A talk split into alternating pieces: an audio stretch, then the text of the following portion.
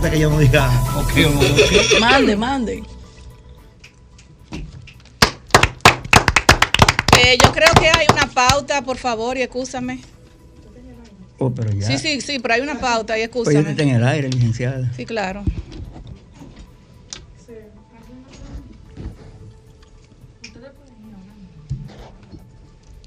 Bueno, señores, lo que pasa es que tenemos una, pau- una pauta eh, ya al inicio del programa, pero vamos a darle las buenas tardes a mis compañeros. Vianelo Perdomo, Pablo Fernández, Yulibeli Vanderpool, a mi querida Marilyn Lewis, que vemos ya que se está acercando a nuestra plataforma RCC Miria, donde cada sábado de 5 a 7 transmitimos el programa que pone el oído en el corazón del pueblo dominicano y el programa que es La Voz de los que no tienen voz. Desahógate República Dominicana, programa radial, interactivo, social y comunitario que dispone de dos horas completitas de programación para que nuestra gente se desahoga, se desahogue en vivo. Disponemos de nuestros micrófonos para que nuestros radioescucha, tanto aquí como allá, bueno, se desahogue en República, Desahógate República Dominicana, transmitido por la plataforma número uno del país, RCC Miria. Pueden conectar con nosotros en Sol 106.5, la más interactiva, solfm.com, donde pueden ver estas dos horas completitas en vivo. Además, conectar con nuestras redes sociales, RD Rayita Abajo, Desahógate República Dominicana, Twitter, Facebook e Instagram. Además, también pueden llamarnos a los teléfonos 809-540-165 y en nuestro WhatsApp se pueden comunicar a través del 809-763-7194. Quiero darle las buenas tardes a mis compañeros Vianelo Perdomo, Julibelis Vanderpool, Pablo Fernández, a nuestra querida doctora Marilyn Lewis, a nuestro querido doctor Luis Cruz, a nuestro querido Darían Vargas y también a Lilian Fernández, al Sheris Production de Latina 809, que en breves minutos vamos a conectar con Desahógate Europa.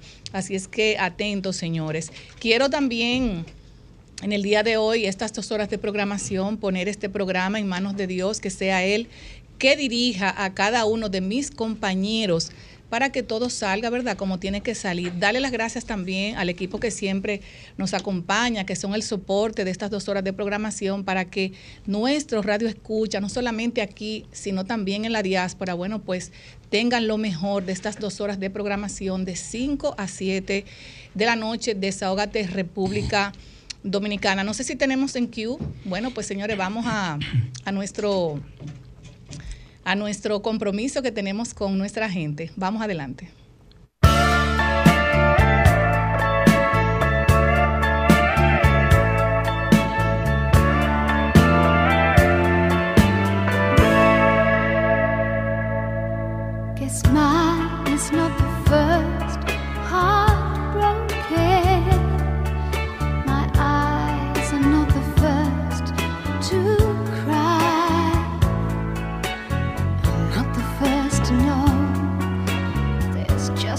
getting old.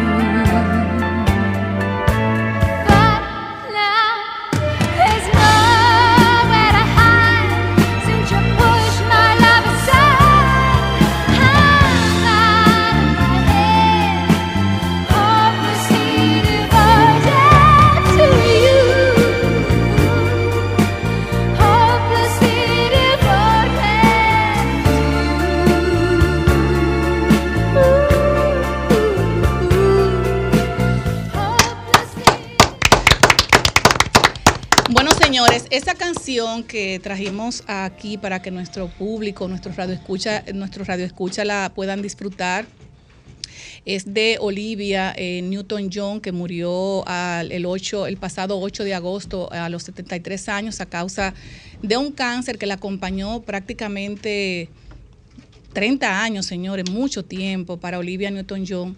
Y de verdad que de ahí surgió la Fundación Olivia Newton-John, eh, pionera en la medicina vegetal dedicada a la investigación de esta medicina y el cáncer.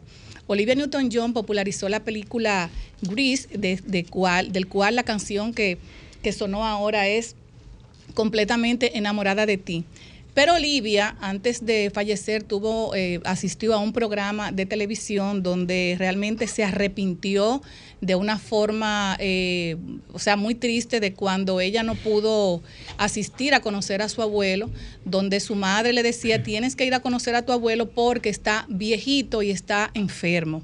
Señores, nada más y nada menos, ese abuelo era el, el físico y matemático Max Born uno de los científicos más importantes del siglo XX.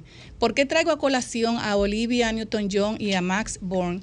Porque en sus ensayos eh, finales escribió sobre lo que él consideraba la única esperanza para la supervivencia de la humanidad. Él cita, nuestra esperanza se basa en la unión de dos poderes espirituales, la conciencia moral de la inaceptabilidad de una guerra eh, degenerada en el asesinato en masa de los indefensos y el conocimiento racional de la incompatibilidad de la guerra tecnológica con la supervivencia de la raza humana. Él hace una cita muy importante que me llamó mucho la atención y la quise compartir con todos ustedes, con nuestro radio escucha. Dice, si el hombre quería sobrevivir, debía renunciar a la agresión. Esta, esta producción del programa eh, increíblemente se basa también y coincide con la muerte eh, el jueves en la madrugada del señor Duncan, donde se vio un general también involucrado en su muerte. Y me llama la reflexión porque cuando eh, este físico y matemático, Max Bohr, hace referencia a si el hombre quería sobrevivir debía renunciar a la agresión. Ahora mismo estamos en la República Dominicana envueltos en una salud mental que nos, nos tiene a todos realmente anonadados, nos tiene a todos preocupados. ¿Por qué? Porque usted, por ejemplo, si le choca el vehículo a una persona, esa persona saca un arma de fuego. Si usted está en la fila de un supermercado, ahí también hay una agresión. Si usted está donde quiera que esté, hay como una salud mental muy afectada, donde nosotros siempre hemos dicho cada sábado que esa oxitocina que nos acompaña, que todos la llevamos en nuestro cuerpo, en nuestro cerebro, en nuestras vidas, las debemos llevar en nuestra cartera, la debemos llevar donde quiera que nos movamos, por ejemplo. ¿Por qué? Porque esa oxitocina nos evita que haya tanta agresión en nuestro país. Vimos también como dos delincuentes asesinaron a un policía en plena calle. Hemos visto, vimos también el otro día un accidente automovilístico donde perdió la vida un joven de 16 años en Santiago, hijo de una periodista. Y cuando tú te pones hijo único. Hijo único, cuando tú te pones a desarrollar todos estos temas, las familias que salen afectadas, por ejemplo, este, esta muerte de este señor Duncan, salen afectadas ambas familias. Entonces, ¿qué nos está pasando en República Dominicana? ¿Qué está pasando en nuestro país? Debemos reflexionar las familias, debemos reflexionar en las escuelas, dar charlas de salud mental, señores, porque lo que está pasando en el país es algo que nunca se ha visto. Entonces, nuestro país se ha caracterizado por ser un país de gente alegre, de gente que te ayuda, de gente que te, eh, un vecino te resuelve un problema, de un vecino que te da un plato de comida. Esa es República Dominicana. No podemos convertirnos en monstruos. En monstruos. Vimos también el otro día en San Cristóbal esa señora de 88 años que fue brutalmente violada y golpeada. Entonces, ¿qué está pasando en República Dominicana? Entonces debemos ser todos compromisarios, señores. El hijo del diputado Zapata. El hijo del diputado Zapata también, asesinado por unos delincuentes. Y así tú te pones a leer tantas cosas que pasan y tantos asesinados que las dos horas que tenemos de programación no daría el tiempo para esto. Entonces, quise traer a reflexión esto que nos dijera eh, eh, en el siglo XX este gran científico, este gran físico y matemático, Max Born, donde dice, si el hombre quería sobrevivir, debe renunciar a la agresión. Eh, son cosas de verdad que me llenan como de, de- de- de indignación, porque cuando tú sales de tu casa, cuando un hijo tuyo sale de tu casa, cuando un compañero de trabajo sale de su, de su hogar, cuando cualquier persona sale de su hogar, no está seguro. Entonces, tenemos que revisarnos de verdad, porque lo que está pasando en República Dominicana es algo nunca visto. En otro orden, señores, eh, quería también destacar, quería destacar los días internacionales y hoy, eh, hoy se celebra el Día Mundial de los Mosquitos en memoria eh, del doctor británico Sir Ronald Ross, que descubrió que los mosquitos hembra son los responsables de transmitir la enfermedad de la malaria entre los seres humanos. Un día como hoy, pero de 1897, fue cuando este médico inglés descubrió la relación entre la transmisión de la enfermedad de la malaria y la picadura de los mosquitos hembra.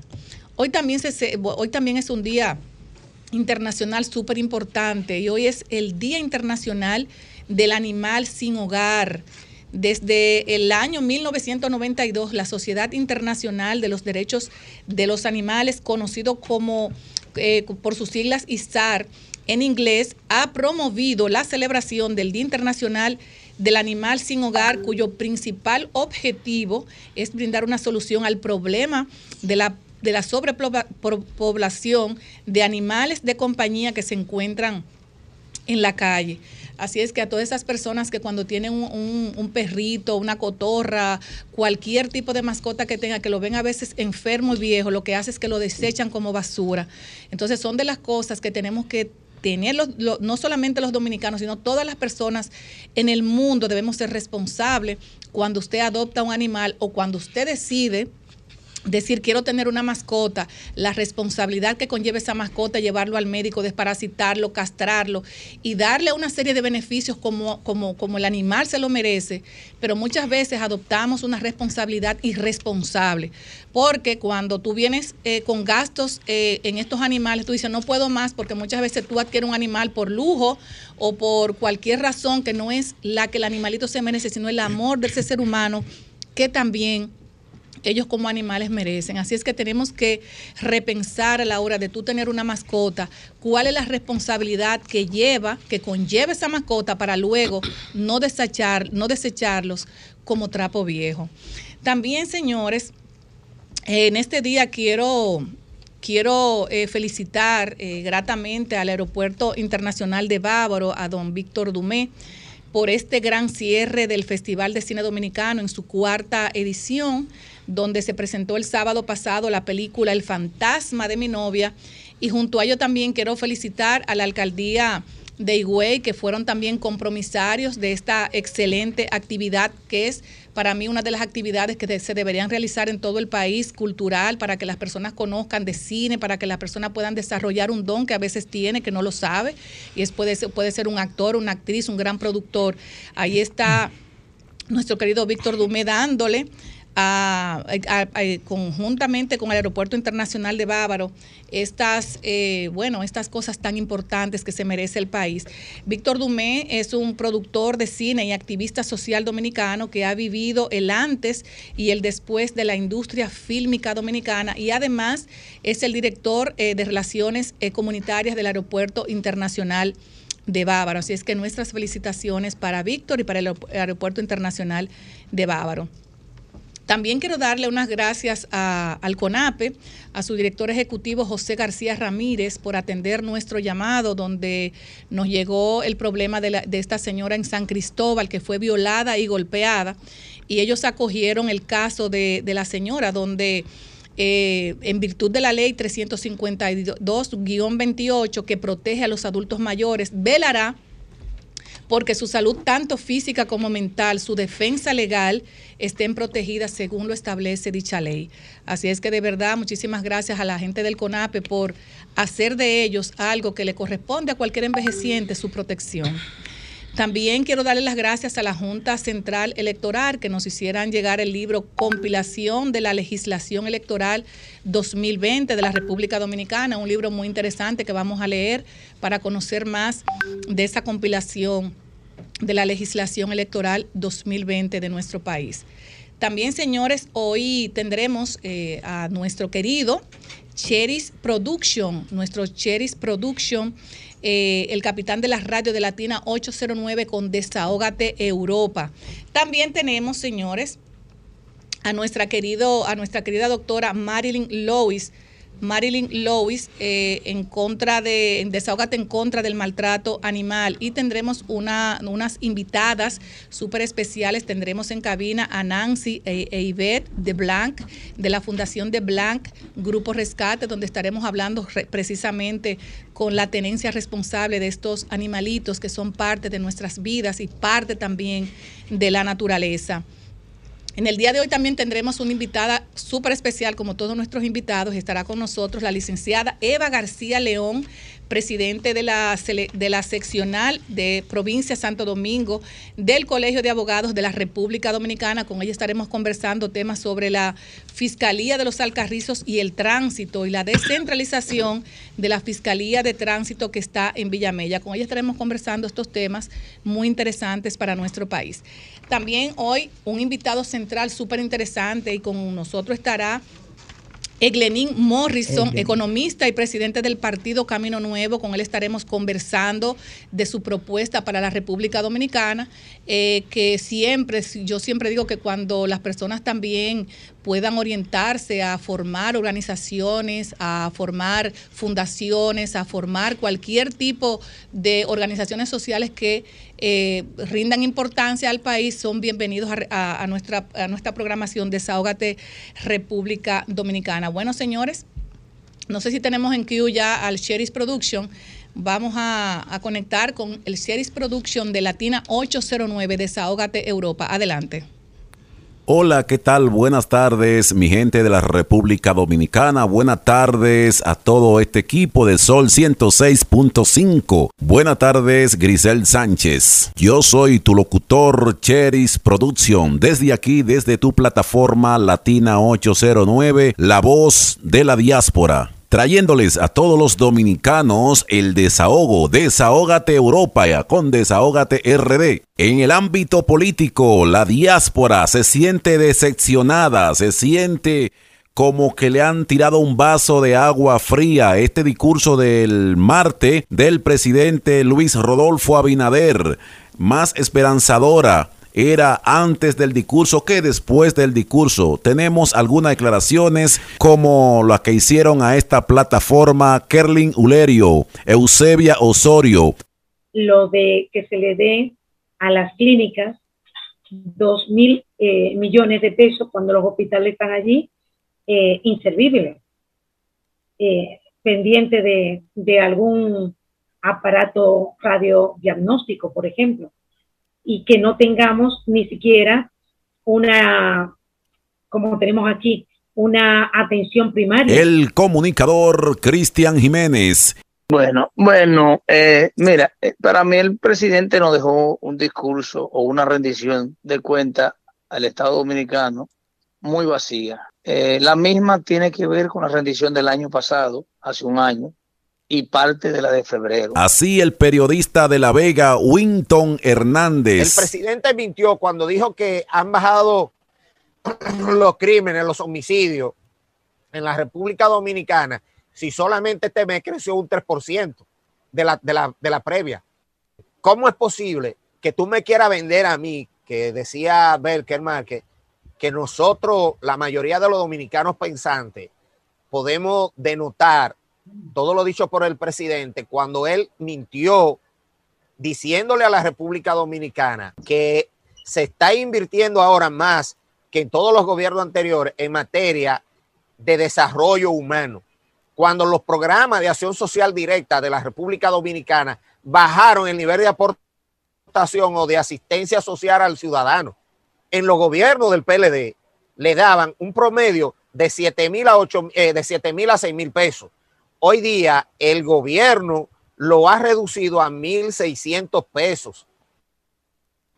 Escucha esto, 1.600 pesos, que con el nivel, eh, o sea, con el poder adquisitivo actual de la moneda, no equivale ni siquiera a un día de alimentación. ¿Qué asistencia tú le estás dando ¿Dónde tú le estás, eh, le estás eh, retribuyendo el pago de los impuestos? El que llegó más lejos fue el historiador Becker Marque, el que dijo que el presidente de la República no era más que un abusador. Escuchen los detalles. Por tal motivo, el presidente un discurso vacío, un discurso que lo dijo en el año 2020, lo repitió en el 2021 y lo está repitiendo en el 2022 y en el 2024 no lo va a volver a repetir el presidente se vanaglorió.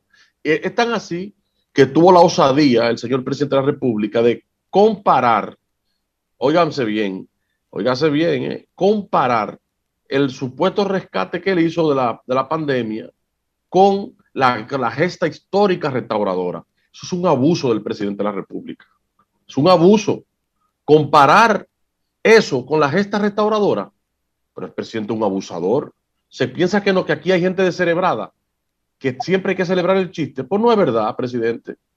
Pero además, para concluir con, eh, por, mi primera parte, la justicia independiente. Miren, Miriam Germán Brito, siendo jueza, se inhibió para conocer el caso de Víctor Díaz Rúa.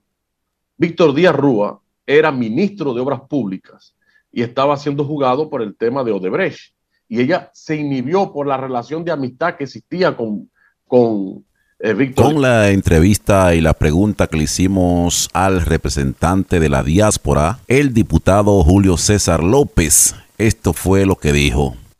Eh, la gente le ha estado solicitando, la gente le ha estado eh, pidiendo, pidiendo su intervención con nosotros aquí en la emisora y en la plataforma más escuchada por Europa y por la diáspora. Aquí le tenemos al honorable diputado. Buenas tardes, diputado. Bien, mira, eh, primero saludarte al Picherri, a Kofi, que siempre han sido gentiles conmigo, no en esta ocasión, sino siempre y de manera personal nos une ya una amistad. Eh, las cosas son sencillas y para el que quiere saber solo tiene que dedicarle un poco de tiempo a la investigación. Fíjate, eh, hay que ser honesto, el tema de la, del Banco de Reserva es una, es una resolución que tiene como objeto eh, solicitarle al presidente de la República que interponga sus buenos oficios ante el, antes el ministro de Relaciones Exteriores y el administrador del Banco de Reserva eh, para que en el exterior eh, se puedan montar eh, oficinas que den el servicio que dan en la República Dominicana, evidentemente, las sucursales del Banco de Reserva. nosotros sometimos el proyecto, fue en el 2020. Cada proyecto que se somete tiene una numeración. Quiero que sepa que cada proyecto que se somete tiene una numeración que es una matrícula de el original de cada proyecto. Usted somete un proyecto como diputado, como senador, ese proyecto tiene un número, un número, y a través de ese número lo localiza. Es como la matrícula en un coche y lo demás, o el DNI de nosotros.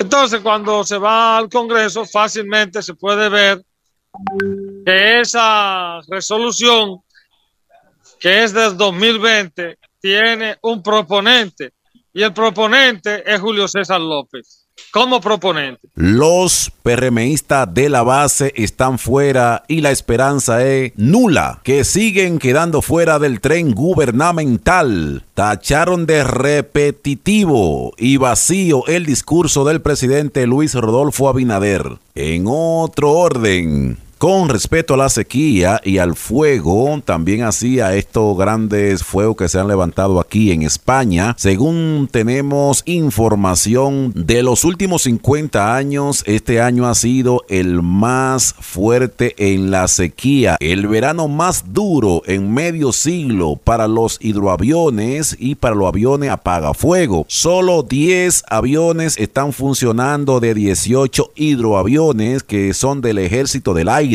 pero sí están operando a más del triple de las horas de vuelo. Gracias a Dios ya están cayendo algunos chubascos en algunas ciudades y en algunas montañas, por la cual se están provocando menos incendios en estos últimos días y el verano España registra este año al menos 264 muertes por ahogamiento y supera la cifra de todo el año 2021. En otro orden, en el incidente la cual se vio atrapado un tren de pasajeros, el tren que fue sorprendido por las llamas del incendio de Bejit en Castellón, España. Los pasajeros saltaron del tren que fue sorprendido en el incendio y salieron por la puerta trasera de la cabina del maquinista. La conductora del tren ratifica a la Guardia Civil que pidió que nadie abandonase los vagones y la caja negra del tren apoya su versión. En la ruta entre Valencia y Zaragoza. En otro orden. Una de las noticias que ha causado bastante revuelo este viernes es la noticia de la primera ministra de Finlandia que se ve forzada a someterse a un test de droga tras las críticas por salir de fiesta. Ay, si esto pasa en Santo Domingo. La primera ministra de Finlandia se somete a un test de drogas tras su polémica por el video en donde sale bailando en un festival. La ministra salió de fiesta y se ve en un video bailando con más jóvenes y eso ha causado un gran revuelo. La ministra de 36 años. Salió bailando en el Festival de Música y su salida nocturna divertida al país, la fuerte crítica la han llevado a que se tiene que someter a hacerse un, un test de drogas. Esta y más informaciones usted la puede encontrar en nuestra plataforma Latina 809, La Voz de la Diáspora. Gracias por estar con nosotros. Gracias por la oportunidad que nos brindan desde aquí, desde España. Muchísimas gracias a este público de Sol 106.5. Desahógate RD, Desahógate Europa a través de nuestra plataforma. Bye bye y hasta el próximo sábado. Bueno, muchísimas gracias, Sheris, por esas eh, interesantes informaciones conectado con Desahógate Europa, Desahógate RD, desde la plataforma número uno del país, RCC Miria, donde pueden conectar en solfm.com vía streaming y también pueden conectar ahora mismo por Sol 106.5, la más interactiva. Muchas gracias, Cheri. Y ahora nos vamos con nuestro, nos vamos a una pausa comercial, perdón. Bye. Somos Desahógate RD, promoviendo el desarrollo y el bienestar social de la República Dominicana.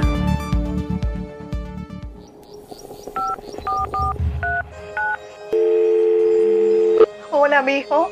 Buenos días, mamá. Estoy llamando para decirle que no voy a poder pararme a beberme el cafecito hoy. Estoy corriendo para la capital a legalizar mi arte en la Junta. Ay, hombre, mijo, tú no sabías. Las actas ya no se legalizan. ¿Cómo? Ujú, Y ni se vencen. Mamá, ¿usted está segura? Claro. Oye, tú que vives metido en las redes no lo sabía. Mira, y te digo más, ¿eh? ahora tú la puedes sacar en cualquier oficialía o donde sacan acta. Ay, mamá, ¿cuál es ese cafecito, hombre? Que voy para allá. Tu acta no se legaliza, no vence y además puedes solicitarla en cualquier oficialía o centro de expedición. Junta Central Electoral. Garantía de identidad y democracia. Tu acta no se legaliza, tu acta no se vence. Sol 106.5, una estación del grupo RCC Miria. Desahógate, desahógate, desahógate, RD. Desahógate, desahógate, desahógate, RD.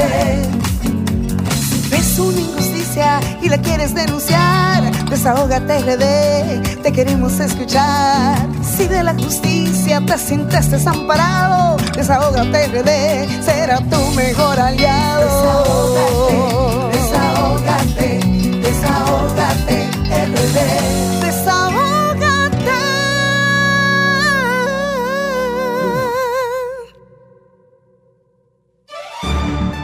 Somos Desahógate RD, promoviendo el desarrollo y el bienestar social de la República Dominicana.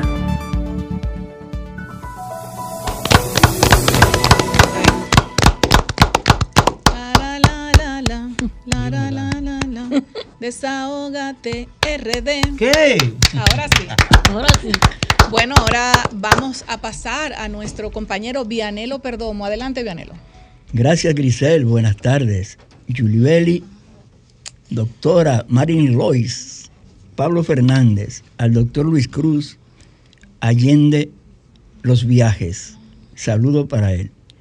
Señores, 16 de agosto habló el presidente. Ay. Oye, 19 páginas en la que el presidente dijo 11 veces esto es el cambio. Ay. 11 veces esto es el cambio. El presidente, al presidente le montaron lo que iba a ser un espectáculo en el monumento, pero la lluvia no pasó como Fernandito Villalona, que la lluvia no le rompe la fiesta, a él se la rompieron.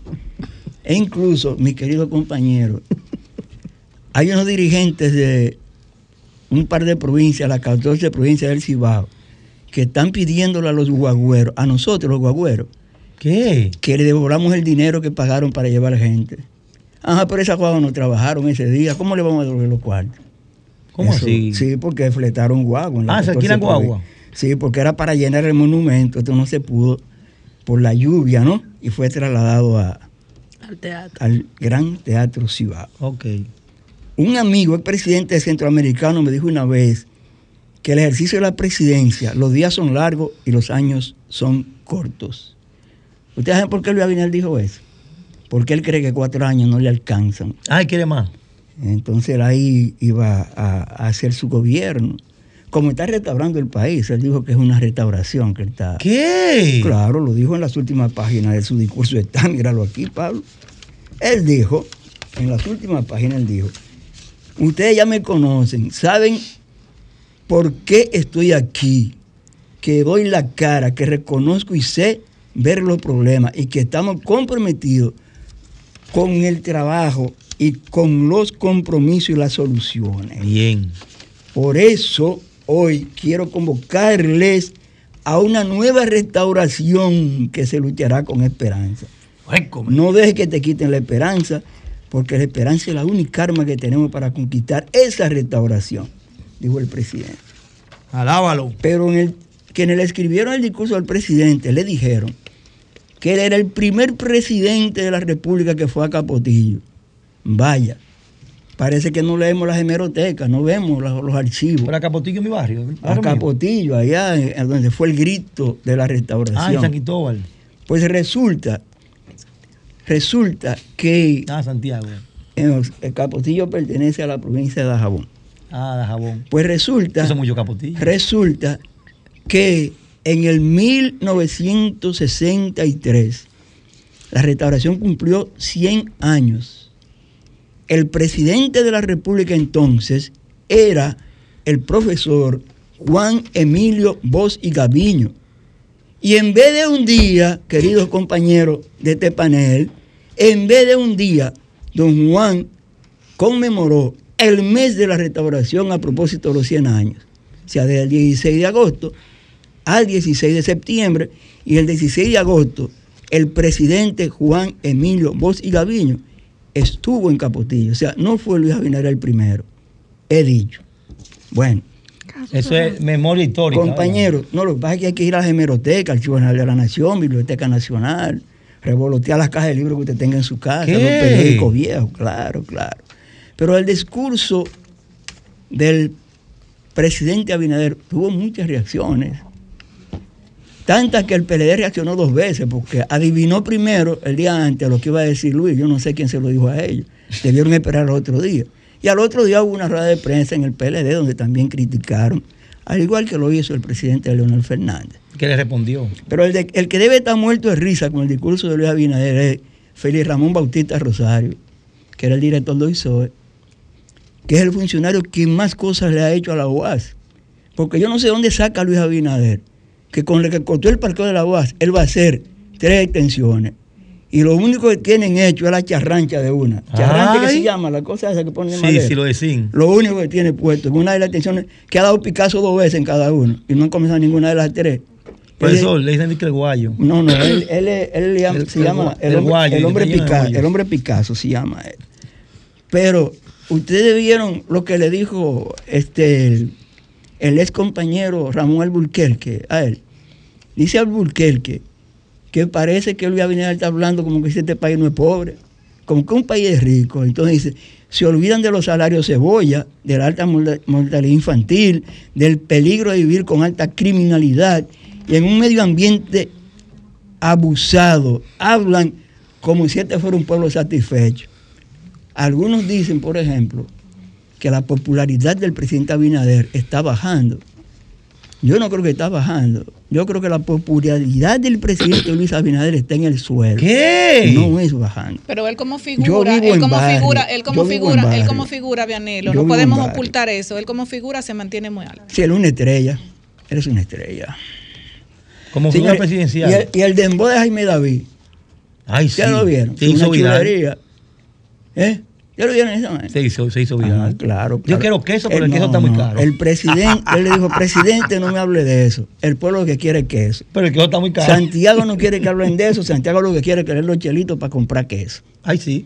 Señores, cuando nombraron a Leonardo Faña como director de Siembra RD, en este mismo asiento donde estamos aquí, dijimos que la posición que le habían dado a Faña parecía una competencia con el viceministerio de Producción Agrícola del Ministerio de Agricultura.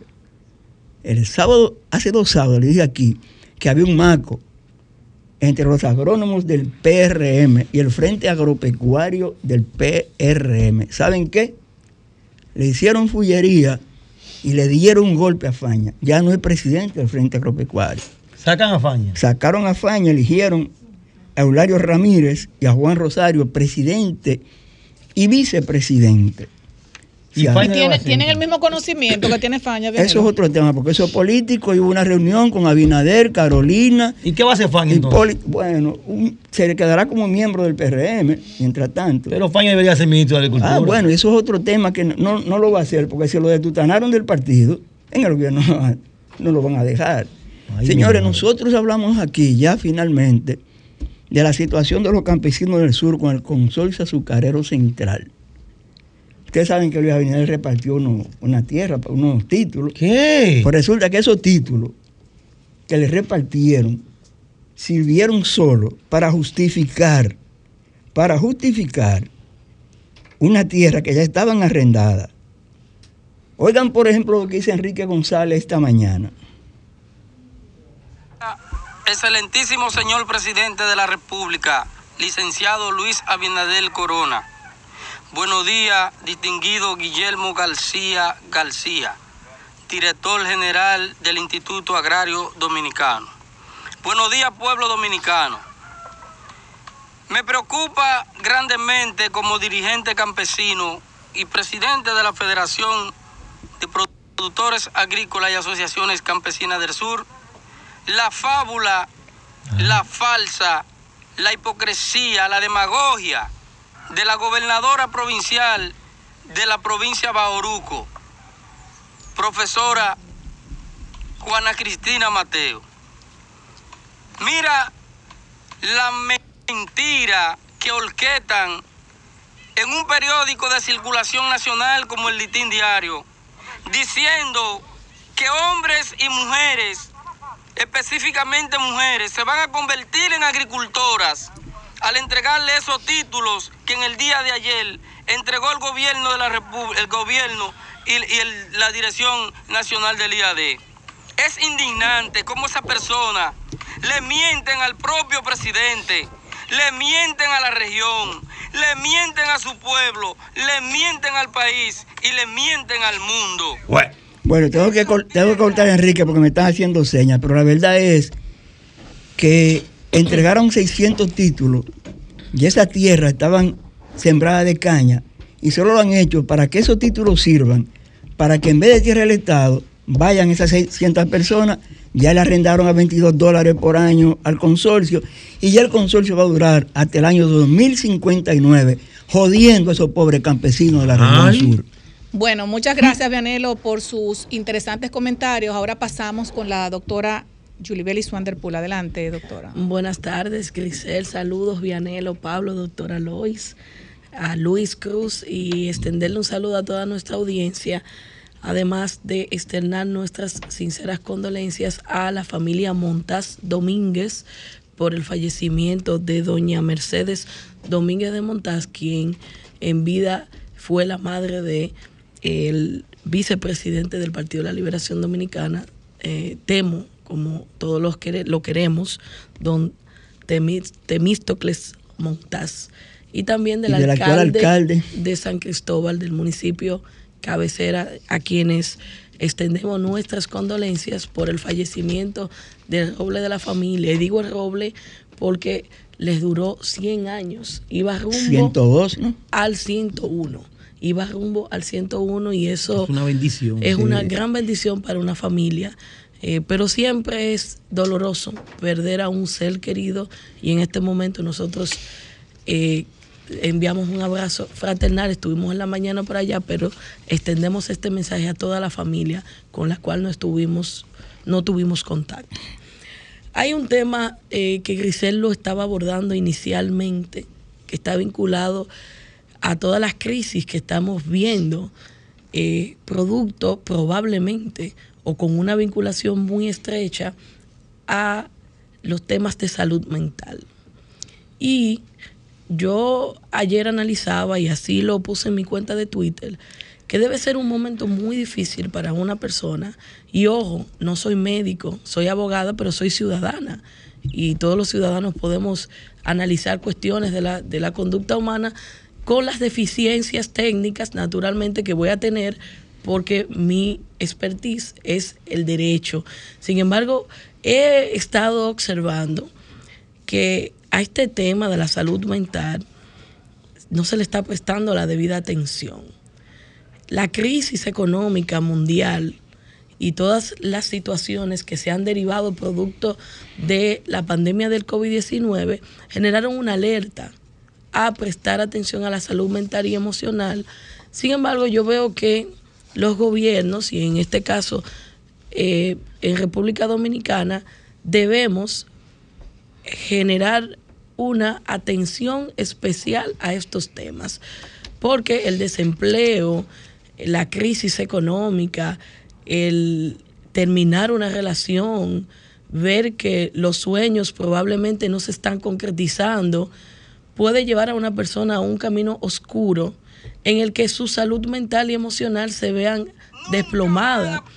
Entonces, el abordar este tema con el nivel de irresponsabilidad que en algunos medios se está haciendo y en las propias redes sociales al referirse a una persona que toma la lamentable decisión de suicidarse o de quitarle la vida a otro, yo creo que amerita un análisis más profundo que decir que esa persona estaba loca o que qué le pasó. Sí hay que preguntarnos qué le pasó, qué le pasa por la mente a una persona que decide arrebatarle la vida a otro, o lo más difícil para mí, analizarlo incluso, resulta muy difícil pensar qué le pasa a un ser humano para quitarse la vida. ¿Qué falló? ¿Qué tan difícil está haciendo ese momento? Y si no hubo alguien con el cual esa persona pudo tener un diálogo para desahogarse, para compartir esa pena.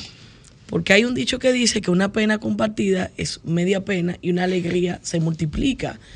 Entonces, es que esa persona estaba sola, que no tuvo nadie que le acompañara con un consejo, con un abrazo de consolación.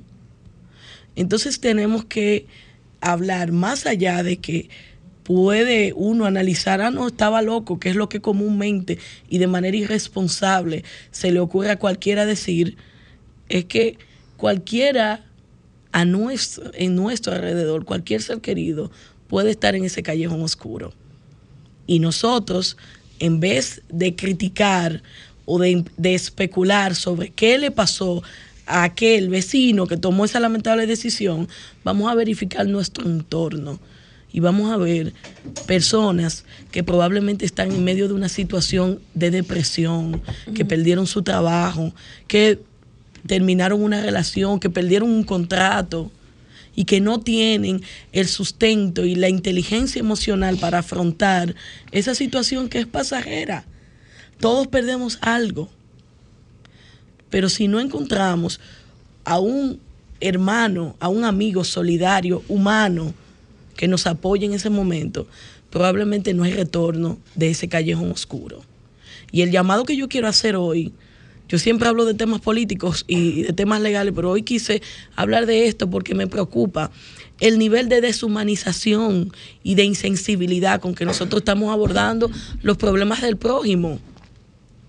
Y no importa en qué partido político, en qué equipo de pelota, o a quién me guste o quién no, si yo veo la novela, si veo una película, al final todos somos humanos.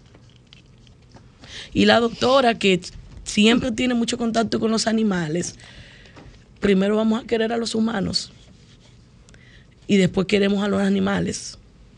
Yo veo mucha gente cargando un perrito y maltratan a su prójimo, que maltratan a sus empleados en las empresas y tienen un perrito.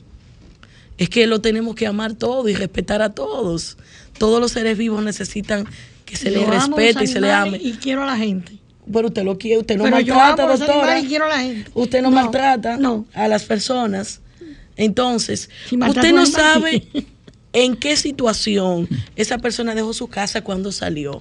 ¿Cuál es el problema que le aborda? Vamos a ser muy cuidadosos. Cuando pisamos fuera de nuestra casa, vamos a saber conscientemente de que allá afuera hay personas que tienen situaciones, que probablemente están nublados. Vamos a evitar las discusiones, vamos a evitar las confrontaciones. Si a usted le chocan en la calle, pida disculpas. Porque hoy día las personas no están recurriendo al diálogo. Hay, una, hay un nivel de violencia muy acelerado, hay una perturbación de la... yo llamaría una perturbación al- a los patrones comunes de resolución de los conflictos. Ya nosotros no estamos viendo eso. Entonces, el llamado es a que seamos más solidarios, que seamos más recíprocos y que sobre todo tengamos la capacidad de ponernos en el lugar del otro. Y cuando una persona está alterada, antes que responderle e ir a un debate, vamos a analizar, pensar, respirar tres segundos y, razonar sobre qué ha provocado que esa persona actúe así. Y yo aseguro que vamos a reducir el nivel de conflictos porque es alarmante las cifras que presentó la Oficina Nacional de Estadísticas, primero sobre fallecimientos y sobre todo que cerca de un 90% de los eh, fallecimientos en la República Dominicana durante el 2021 fueron hombres y 141 de esos fallecimientos fueron feminicidios durante el 2021. Lo que estamos hablando es que si lo calculamos, son 12 mujeres por mes que perdieron la vida a manos de un hombre, porque eso es feminicidio, y que eso probablemente pudo resolverse con un diálogo. Vamos, como dice Grisera, amarnos más y amar a nuestro prójimo. Así es, muchas gracias, Yulibelis Vanderpool. Vamos a, a amarnos más y a odiar menos. Ahora pasamos con Así nuestro querido, así es, con nuestro querido Pablo Fernández. Adelante, Pablo. Bueno, la doctora vino modo, modo iglesia. Vino la doctora.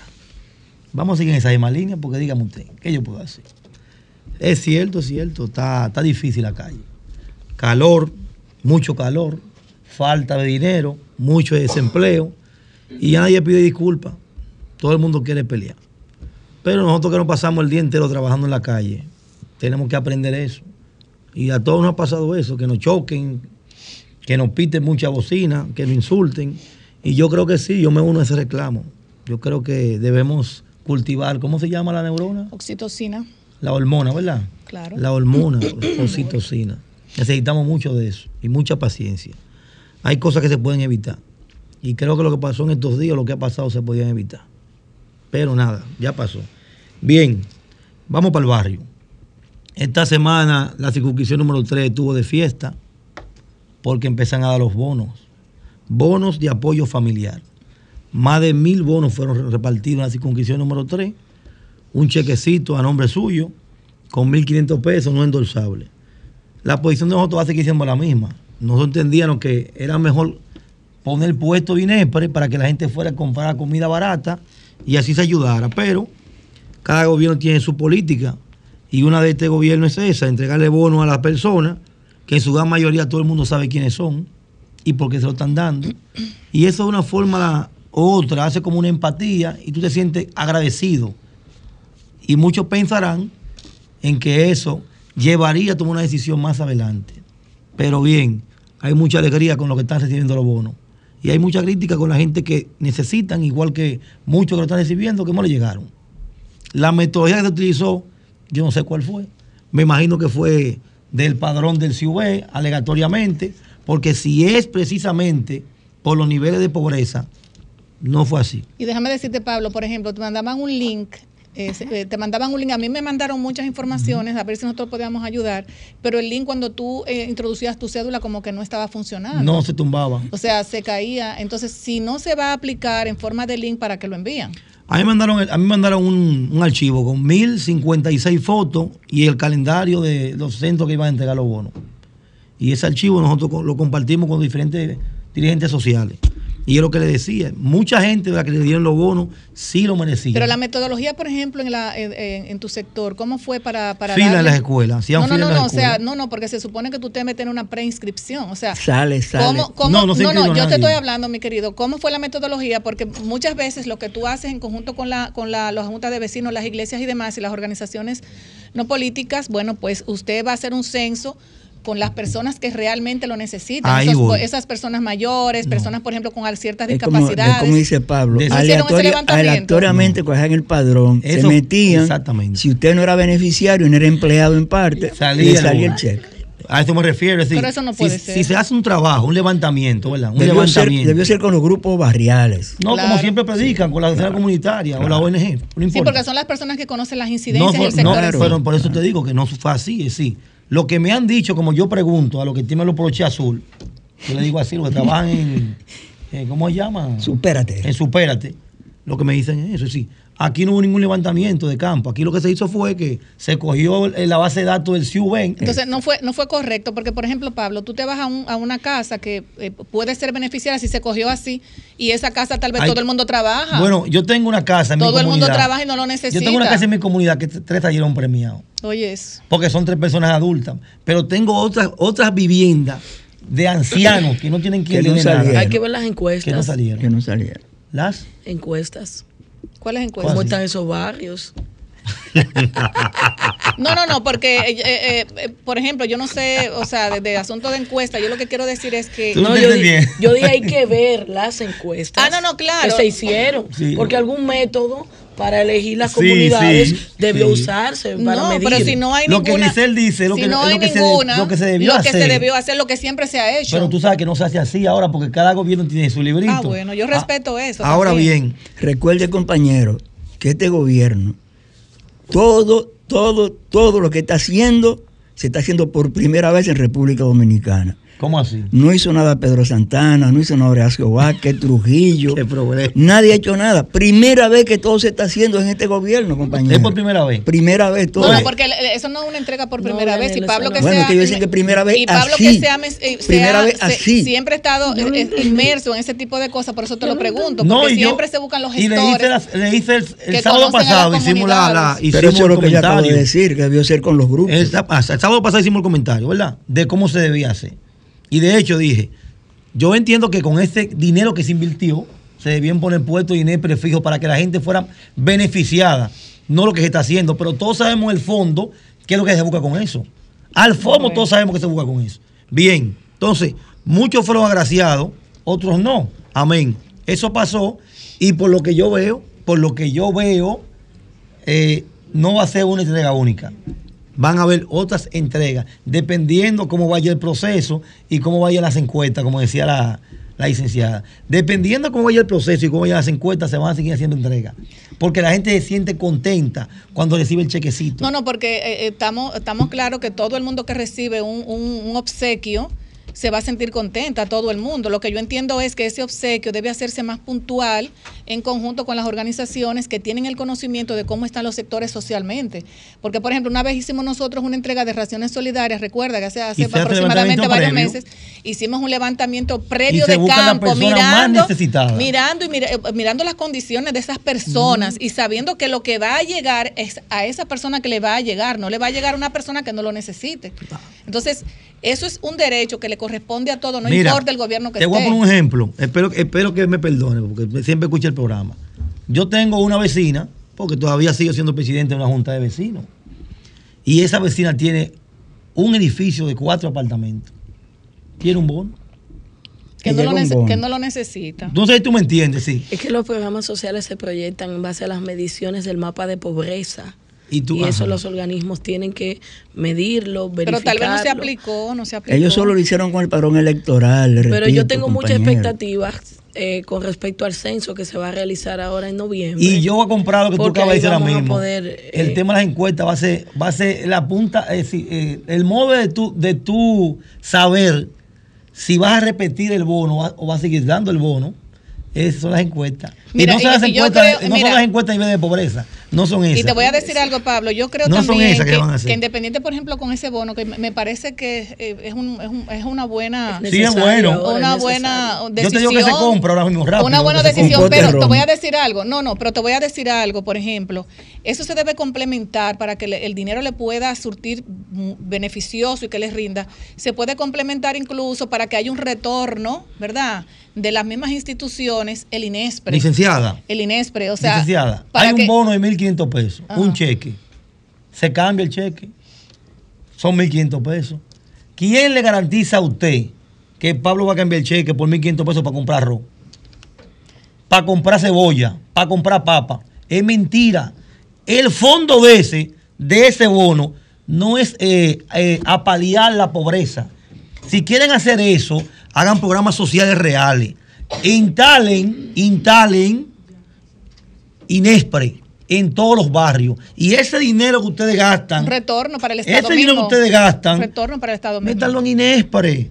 Y ahí mismo, entonces, lo que ustedes compran en Inespre, ¿a quién se lo compra? Un A retorno. A, productores nacionales. Un retorno para el mismo un ¿A quién? retorno. A los Bueno, se lo compran. se lo- pero, pero. Pero como quiera, la El economía, dinero la economía, circula. la economía circula. Porque mire, si ha bebido muchos romos este fin de semana. Claro. Y se Sí, va pero, seguir pero hay algo, por ejemplo. Pablo, que, que también puede hacer el Estado Dominicano para, para, es como, y es una realidad, señores. Una persona que consigue un cheque de, de 1.500 pesos, una persona que tal vez quiere tomarse un trago de ron o un trago de whisky, lo cambia. De uno de mil, dam- dame 800, Yo le voy a decir cómo- con mire, lo otro. antes que nos vayamos a pausa, le voy a decir qué es lo que pasa. Cuando usted recibe el bono de 1.500 pesos, que no es endosable, usted lo cambia y usted dice, mire, con 1.500 pesos yo no me voy a hacer ni más rico ni más pobre, pero la puedo pasar bien. Dame un pote de romo, un picapollo y seguimos en fiesta. ¿Ya? Así es. Pero, Acabado. pero ese, esos cheques yo entiendo que, que deberían ponerle hasta un código de barra. Me pueden poner lo que quieran. Digo, yo no Me sé. pueden poner lo que quieran. Ah, yo no Mira, sé, me el- preocupa, el- me preocupa mucho. la- Señores, tenemos que ir a una La pausa comercial. elaboración del Gracias, cheque Pablo. vale Nos más de fuimos a una 1.500 pausa. pesos. Somos Desahógate RD, promoviendo el desarrollo y el bienestar social de la República Dominicana.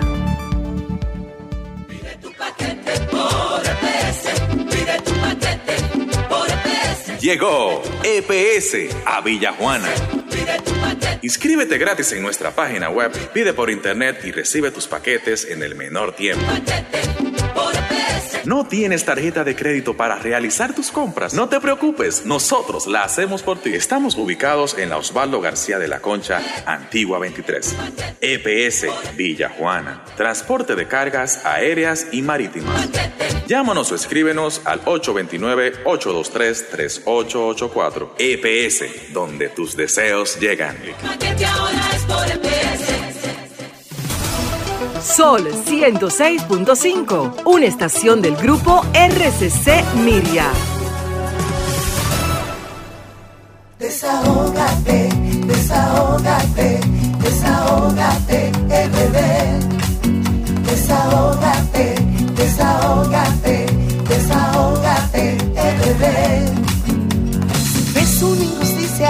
RD. quieres denunciar, desahógate RD, te queremos escuchar. Si de la justicia te sientes desamparado, desahógate RD, será tu mejor aliado. Desahógate,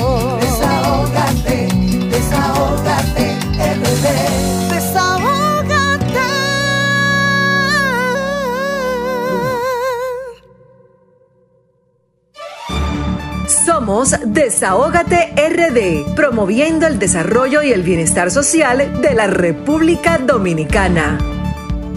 Diferente en el día de hoy, entonces, ¿verdad?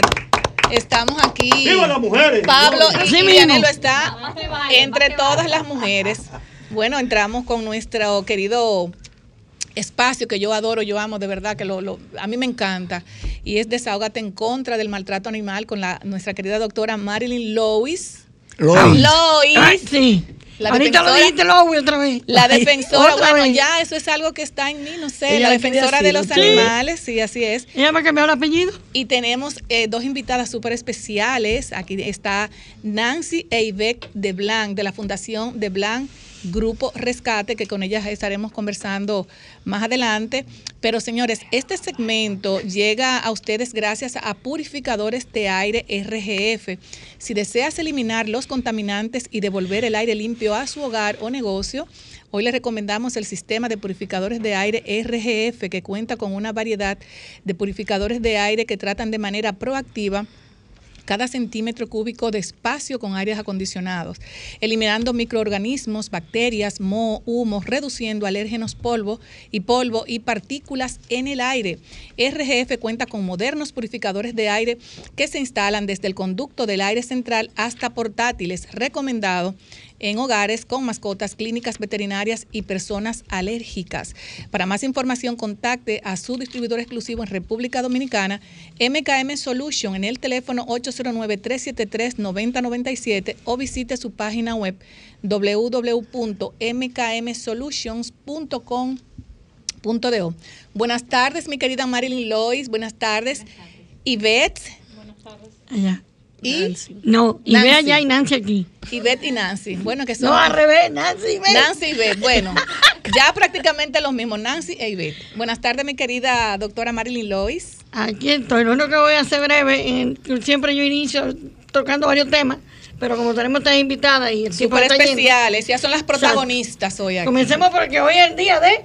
Ay, sí, Día Internacional del Animal, sin Hogar. Muy linda esa foto. Hay mucho, hay mucho. Que quiero, Creo que yo difiero en que este quiero asunto. doctora, que quiero doctora eh, felicitar Ajá. a nuestra compañera Grisel por un trabajo que escribió sobre este día. Ah, sí, Ay, yo lo vi. Sí, yo lo leí. tuve el chance de leerlo, muy bueno. Gracias, Yo me Daniel. gustó mucho, pero eh, el asunto es que debían poner muchos callejeritos. que no- Pero ahí mira, pues, debe haber un, día para los hombres sin hogar. Porque... Ustedes no son fáciles. No Adelante, doctora. Miren, nunca los abandones. Son tan inocentes que piensan que volverás. Ay, sí. Y aquí la gente abandona mucho a los animalitos. Y, y horrible cuando están enfermos. Crúcelo, doctora, para que lo vea la cámara. Cuando enfermos, ahí. están viejitos. Entonces lo abandonan. Ay, sí. ¿Entiendes? Que es cuando menos. Eh, otra cosa positiva aquí es el parque nuevo que se hizo ahora Ay, sí. eh, en el Naco, para los perritos, para pasearlos. En Ciudad Gótica. En Ciudad En Gótica. Ciudad Gótica. Sí, en el Naco. Sí, Hay ni caqui, hay ni perro caqui.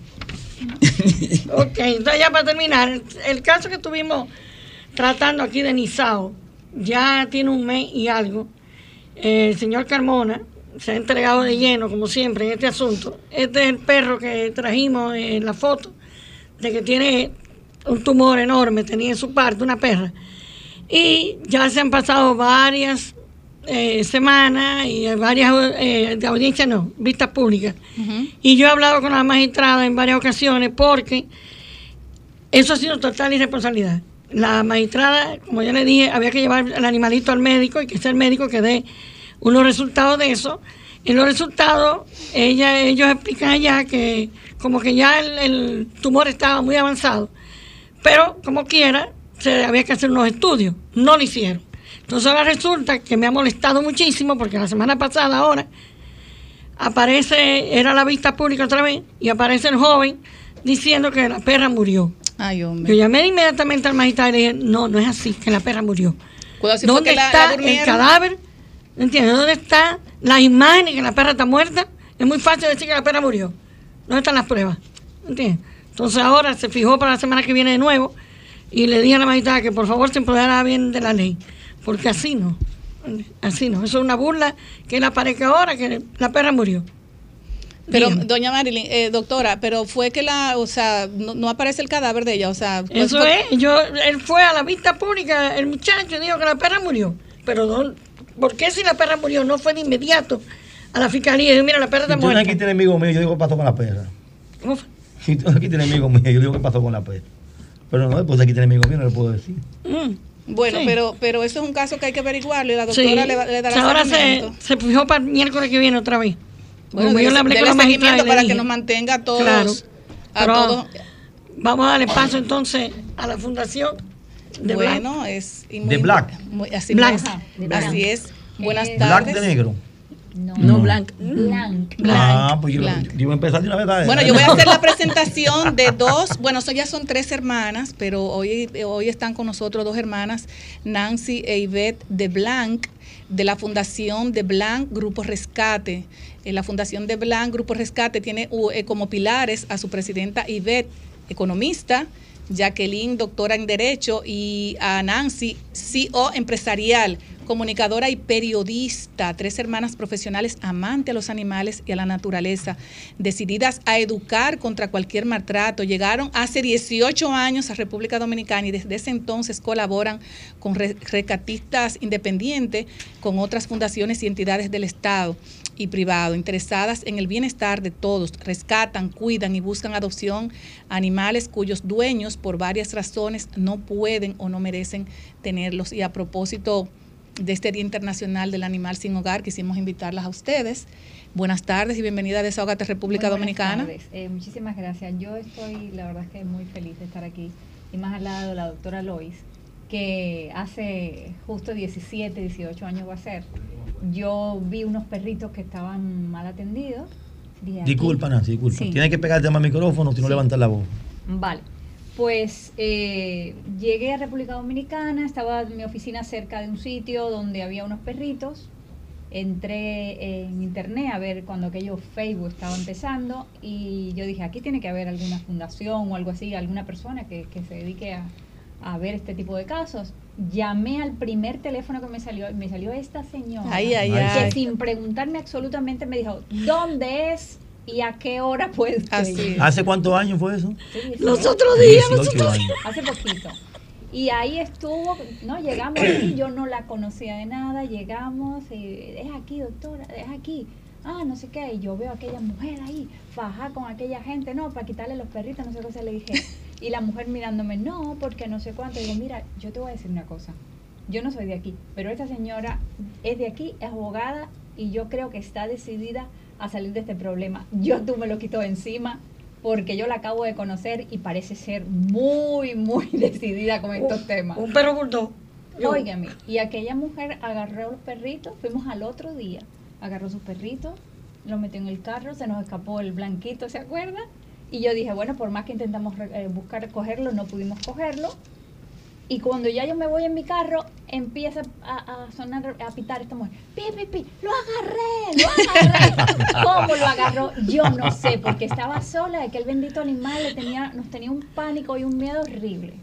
Pues, y no solo eso. Después, yo en ese momento lo que podía hacer era ayudar un poquito con el pago de la veter- veterinaria. Un poquito Y- no.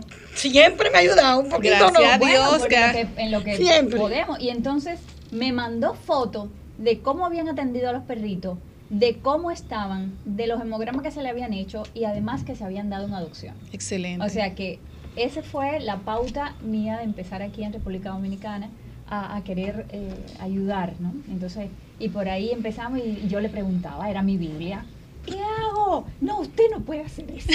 Usted no puede hacer eso.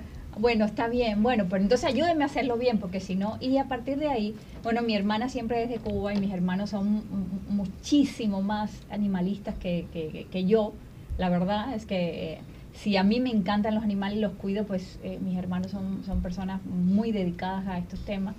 Y, y cuando mi hermana vino para acá, pues inmediatamente pues ya empezó directamente más el trabajo de lo que era el rescate animal y, y luego creamos la fundación por temas de, de soporte puramente legal Claro. que hay que tener para poder, y de eso sabe muy bien eh, la, La doctora. la doctora. Y entonces hubo que tener bueno, ese soporte legal, creamos la fundación, De Blanc es el nombre de mi bisabuelo, es holandés, de Utrecht, una, son Ey, de sí. Alemania, de Francia y toda esa gente que vinieron para acá, parecían un barquito, se unieron por aquí Sí. y dijeron, vamos a regar un poco a gente. Y ahí nacimos nosotros en Cuba y nuestro apellido es García primero, de españoles, y el segundo de Blanc. Y como que Fundación García, como No. que no daba, pues entonces De Fundación de Blanc como que da más Sí. glamour, ¿verdad? Claro. Y entonces Claro. ahí le pusimos, pero la realidad es que eh, somos eh, básicamente cinco o seis personas, el resto son voluntarios. Pasamos un trabajo tremendo para lograr hacer lo que hacemos. No hay recursos. Las empresas creen que cuando ven el nombre fundación eh, Se ya asustan. usted- no, no se asustan. Ya creen que, que tú tienes detrás todo un aparato eh, económico importante. No sé, te yo creo que me Financiero. Sí, y que nos dan, no sé, dineros de no sé dónde. No, y pues el apellido Y- también, apellido de cuarto. Sí, apellido de cuarto, pero nada, ¿no? Y si hay cuarto es, es para ayudar, que es lo que hay que hacer. Claro. Porque, porque es un poquito lo que estábamos hablando antes, o lo que estaban ustedes hablando antes, y que me parece muy oportuno por las barbaridades que han ocurrido últimamente, en la tolerancia. Y hay que bajar un poco esa agresividad. Eh, es todo, es todo una agresividad y una competencia feroz. Y luego hay un nivel de que se refleja en todo lo que es el maltrato animal, que es una incapacidad absoluta de poder controlarse y, y se la agarra con, el, con los más débiles, que son los niños, los perritos, o sea, los animales en general. Entonces hay algo que, que nosotros, que, que ahora, si usted nos permite, Claro. hablaremos sobre el- los proyectos en los que estamos, que me gustaría que Ibe comentara eso. Claro. Eh, el, el nivel de, de abandono Mm. es, es enorme. ¿Pero por qué? Porque el nivel de criaderos también es, Es muy enorme. alto. Y entonces, si hay criaderos donde hay personas que te compran un, perro en 20 mil, 30 mil, 40 mil pesos, no lo dan a una fundación, no lo dan a una veterinaria, pero sí para comprar un perrito, plan estatus o no sé qué tienen en sus cabecitas. Y entonces la realidad es que ese perrito, si hace reguero, o si se pone feo, o si ya la niña se aburrió, o si hay que irse a Nueva York y ahora los americanos no dejan entrar los perritos, pues entonces el perrito Lo sueltan en banda, así es. Yo tengo incluso, yo tengo incluso una, una perrita, se llama Kiara, un abrazo a Kiara. ¿Una de cuántas son? Una, bueno, de dos ya me quedan dos. Sí. Y fue así, una persona que la tenía por mucho tiempo, bueno, era una bebé, pero la tenía por dos años, se iba a- fuera del país y no, incluso la iba a ir a, a votar. Y no, dame la perrita que yo me la llevé a esta Kiara, que eso todo es, un, es todo un amor. Ivette. Ivette, buenas tardes, ¿cómo estás? Gracias Eh, por estar aquí, gracias Aloy por compartir su espacio con nosotros. Eh, nosotros queremos decirles que parte de lo que hacemos es porque hemos visto un segmento muy importante donde hay mucha eh, desconocimiento de las personas. Desconocimiento en cuanto a cómo atender a un perro, la prevención. O trabajando en la prevención se cuida la salud del animal y se cuida nuestro bolsillo. Claro. Muchas personas tienen acceso a Internet, pero se dedican más tiempo al chateo y a perder el tiempo. A través de cuando vamos a dar un perro en adopción, incluso ayudo a cualquiera, aunque no nos adopte, aunque no tenga ningún vínculo con nosotros, pero le ayudamos gratis con tal de que aprenda un poco. Eh, lo único que le pedimos es que transfiera esos conocimientos. Le enseñamos de principales enfermedades que nos encontramos aquí, como es la erliquia, que la gente cree que la ¿Qué es garrap- eso? Explíquelo. la erliquia es la picadura que... De la garrapata. La enfermedad que produce la picadura de la garrapata. Ok. La gente que, que quitando la garrapata ya el perro se salvó. No. La enfermedad está ahí, no se presentará en 15 días, dos meses, tres meses, por lo que yo recomiendo que una vez al año deben hacerle un hemograma al perro. Al igual que un perro re- recién rescatado o comprado, que por Él es favor... recién papá, él es recién papá de perrito. No, tú no ves que estoy. eh, Sí, está estoy atento, catando, muy ¿verdad? atento. Pues inmediatamente el hemograma es lo más económico, es lo que le dice la, la salud del perro. Que principalmente yo le digo a la gente, ay, mi perro suelta mucho pelo, pues corre porque puede ser reliquia o... O puede ser que está eh, ansioso. Ansioso, sí, Ujú. ya sea, pero hay que empezar primero con un cambio de, con su revisión de la salud. Entonces, le enseñamos que tienen que ser eh, amigos de su veterinario, controles de las desparasitaciones, que es lo más importante en la salud de un perro, sus vacuna. vacunaciones anuales, salir a la calle. Es importante, aunque sea una vez al día o dos veces a la semana, saquen el perro Para que ellos a huelan el mundo, el mundo, tienen que olfatear. oler. Claro. Entonces, la- eh, les enseñamos de esas enfermedades, les enseñamos eh, los principales comandos que debe tener un perro para que un perro entrenado es querido por todo y pasa algo y alguien puede cuidar al perro sin decir que este perro de mala. Entonces, todo el mundo va a querer ese perro. Y también les enseñamos eh, eh, todo sobre su perro, obediencia, entrenamiento, enfermedades, que se acerquen a nosotros. Hemos eh, estado dando charlas a los, en las escuelas de los niños, que es maravilloso, porque los niños quieren saber de todo, preguntan, son esponjas. Que debería ser una, deberían todas las escuelas y los colegios deberían tener una clases eh, para cómo, porque yo, yo siempre le he dicho aquí, Pablo me lo, me lo acuerda, si usted quiere, quiere conocer un buen hombre, Ay, ay, ay, eh, un buen hombre, un buen novio, un buen futuro esposo, eh, y le dice a usted, ese perro no lo quiero, para yo amarte a ti, te- no, se case con ese hombre, porque ¿Qué? va a, ser, va a ser un mal marido. Así mismo. Va a ser un Por mal eso marido. tiene uno ahora. Va a ser un mal marido. Así que mujeres escuchen esto. Si el hombre Sí. rechaza un perro, no lo quiera porque va a ser un mal marido. Porque si no quiere un animal, mucho menos va a querer un muchacho. Los perros tienen Claro. mucha intuición, hay que, hay que Claro. saber, eh, eh, el perro siente más allá, por, a- por eso se usan para detectar enfermedades, buscar personas eh, de, en siniestros, los, Sí, eh, aprenda de eso. Cuando la gente cree que tener un perro lo encierra en el cuarto la chica limpieza o en la azotea, yo le digo que así no crean vínculos. Para educar a un perro lo primero que tiene que hacer es el perro estar siempre al lado de uno, siempre. Porque en el momento en que hace una acción que a usted no le gusta, pues es el momento que usted tiene para Corregirlo. corregirlo. Claro. Y es importante, eh, mis queridas eh, amigas ya de, de este espacio tan, tan querido por muchas personas, Desahógate en contra de los animales, que nos den las redes sociales, cómo llamarlas, que las direcciones correspondientes son muy Yo importantes para las personas ahora mismo, Ya. para las personas ahora mismo que nos están escuchando. El teléfono, bueno, el teléfono que utilizamos es el teléfono personal nuestro. El mío es 809-609-6006 y el de IBET es el 809-884-5044. Eh, fundamentalmente pedimos que nos manden WhatsApp primero. porque Exacto. Si estamos haciendo otras cosas o hablando o tenemos vida propia. Y entonces, eh, si nos mandan un WhatsApp, en algún momento nosotros lo respondemos a, a- a la mayor brevedad posible y además damos asistencia y si no le decimos, mira, nosotros no podemos, pero tal persona sí. Exacto. Y entonces se trata un poco de ayudar en ese sentido.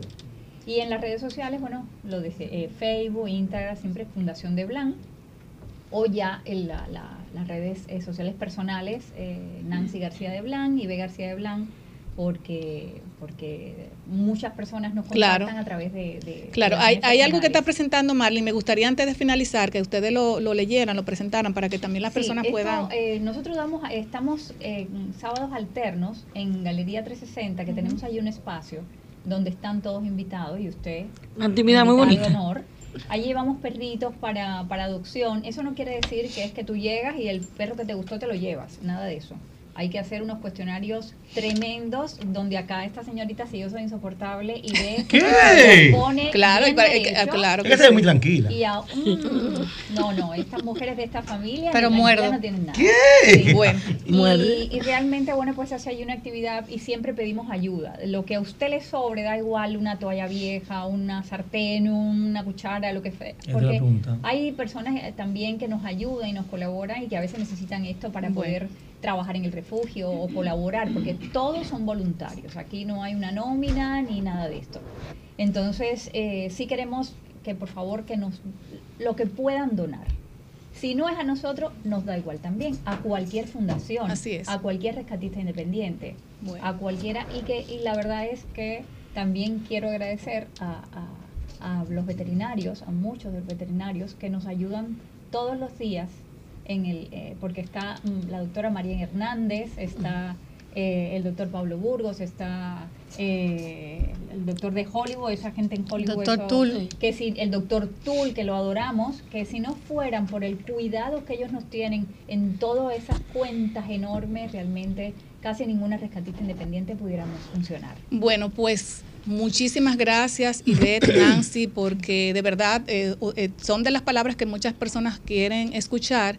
Eh, tener un respiro de que hay personas también como ustedes que también aman a los animales. Gracias a mi querida doctora Marilyn Lois por este espacio precioso. A terminar que nos mencionar tenemos esta que ir a joven, una que pausa. Yo ya. amo los animales y quiero a la gente. La gente Así que quiero porque les gustan, sino que siga su camino. Así es. Muchísimas gracias, muchísimas gracias por estar aquí. Espero que no sea la primera vez de tantas visitas que pudieran hacer con nosotros. Cualquier actividad que tengan, no duden, Grisel, vamos para allá y vienen y se Vamos presentan para allá, aquí. hay, hay y un punto. sábado. Y de ¿verdad? muchísimas gracias. Y esta, y esta, y este segmento, señores, fue presentado por purificadores de aire RGF, con una gran variedad de purificadores de aire que elimina microorganismos, bacterias, moho, humo, reduciendo alérgenos, polvo y partículas en el aire. Recomendado en hogares con mascotas, clínicas veterinarias y personas alérgicas.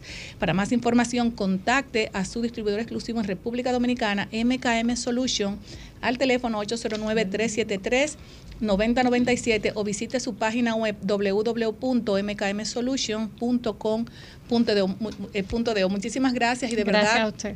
les agradezco su visita a Desahógate en contra del maltrato animal y nos vamos a una pausa y luego regresamos. Somos Desahógate RD, promoviendo el desarrollo y el bienestar social de la República Dominicana. Este es el servicio. Megan Group para el mantenimiento y reparación de tu vehículo tiene todos los días un gran especial para ti. Somos expertos en cambio de aceite, frenos, tren delantero, gomas, aire acondicionado y baterías. Aceptamos todas las tarjetas de crédito. Estamos en la calle Nicolás Ureña de Mendoza, esquina Luis Padilla, número 2 a Los Prados. Con los teléfonos 809-375-1644 y 809-850-3228. Llama y pregunta por la oferta del día. Megan Group. Cuida tu bolsillo. Este es el servicio. Cuida tu bolsillo. Este es el servicio. Cuida tu bolsillo.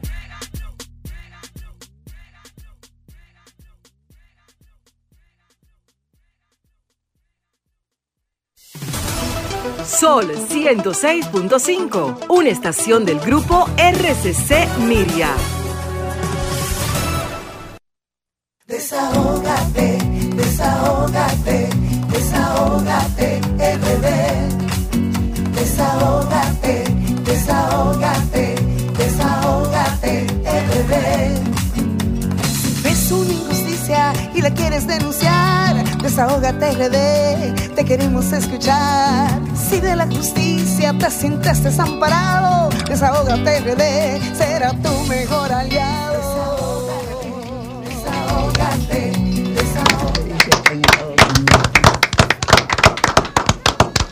Bueno, señores, eh, esto es en vivo, en vivo y directo por la plataforma número uno del país, RCC Miria, Desahogate República Dominicana, programa radial, interactivo, social y comunitario que dispone de sus micrófonos para que nuestra gente venga a desahogarse. Y en este momento tenemos a una amiga, la licenciada Eva García León, presidenta de la seccional provincia Santo Domingo del Colegio de Abogados de la República Dominicana. Buenas tardes, Eva. Gracias por la invitación, Grisel, ¿cómo estás?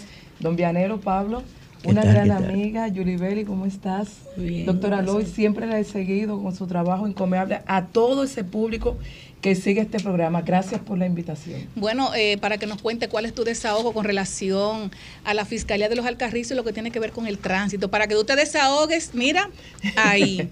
Adelante. Bien, mira, vamos a hacer lo más puntual posible.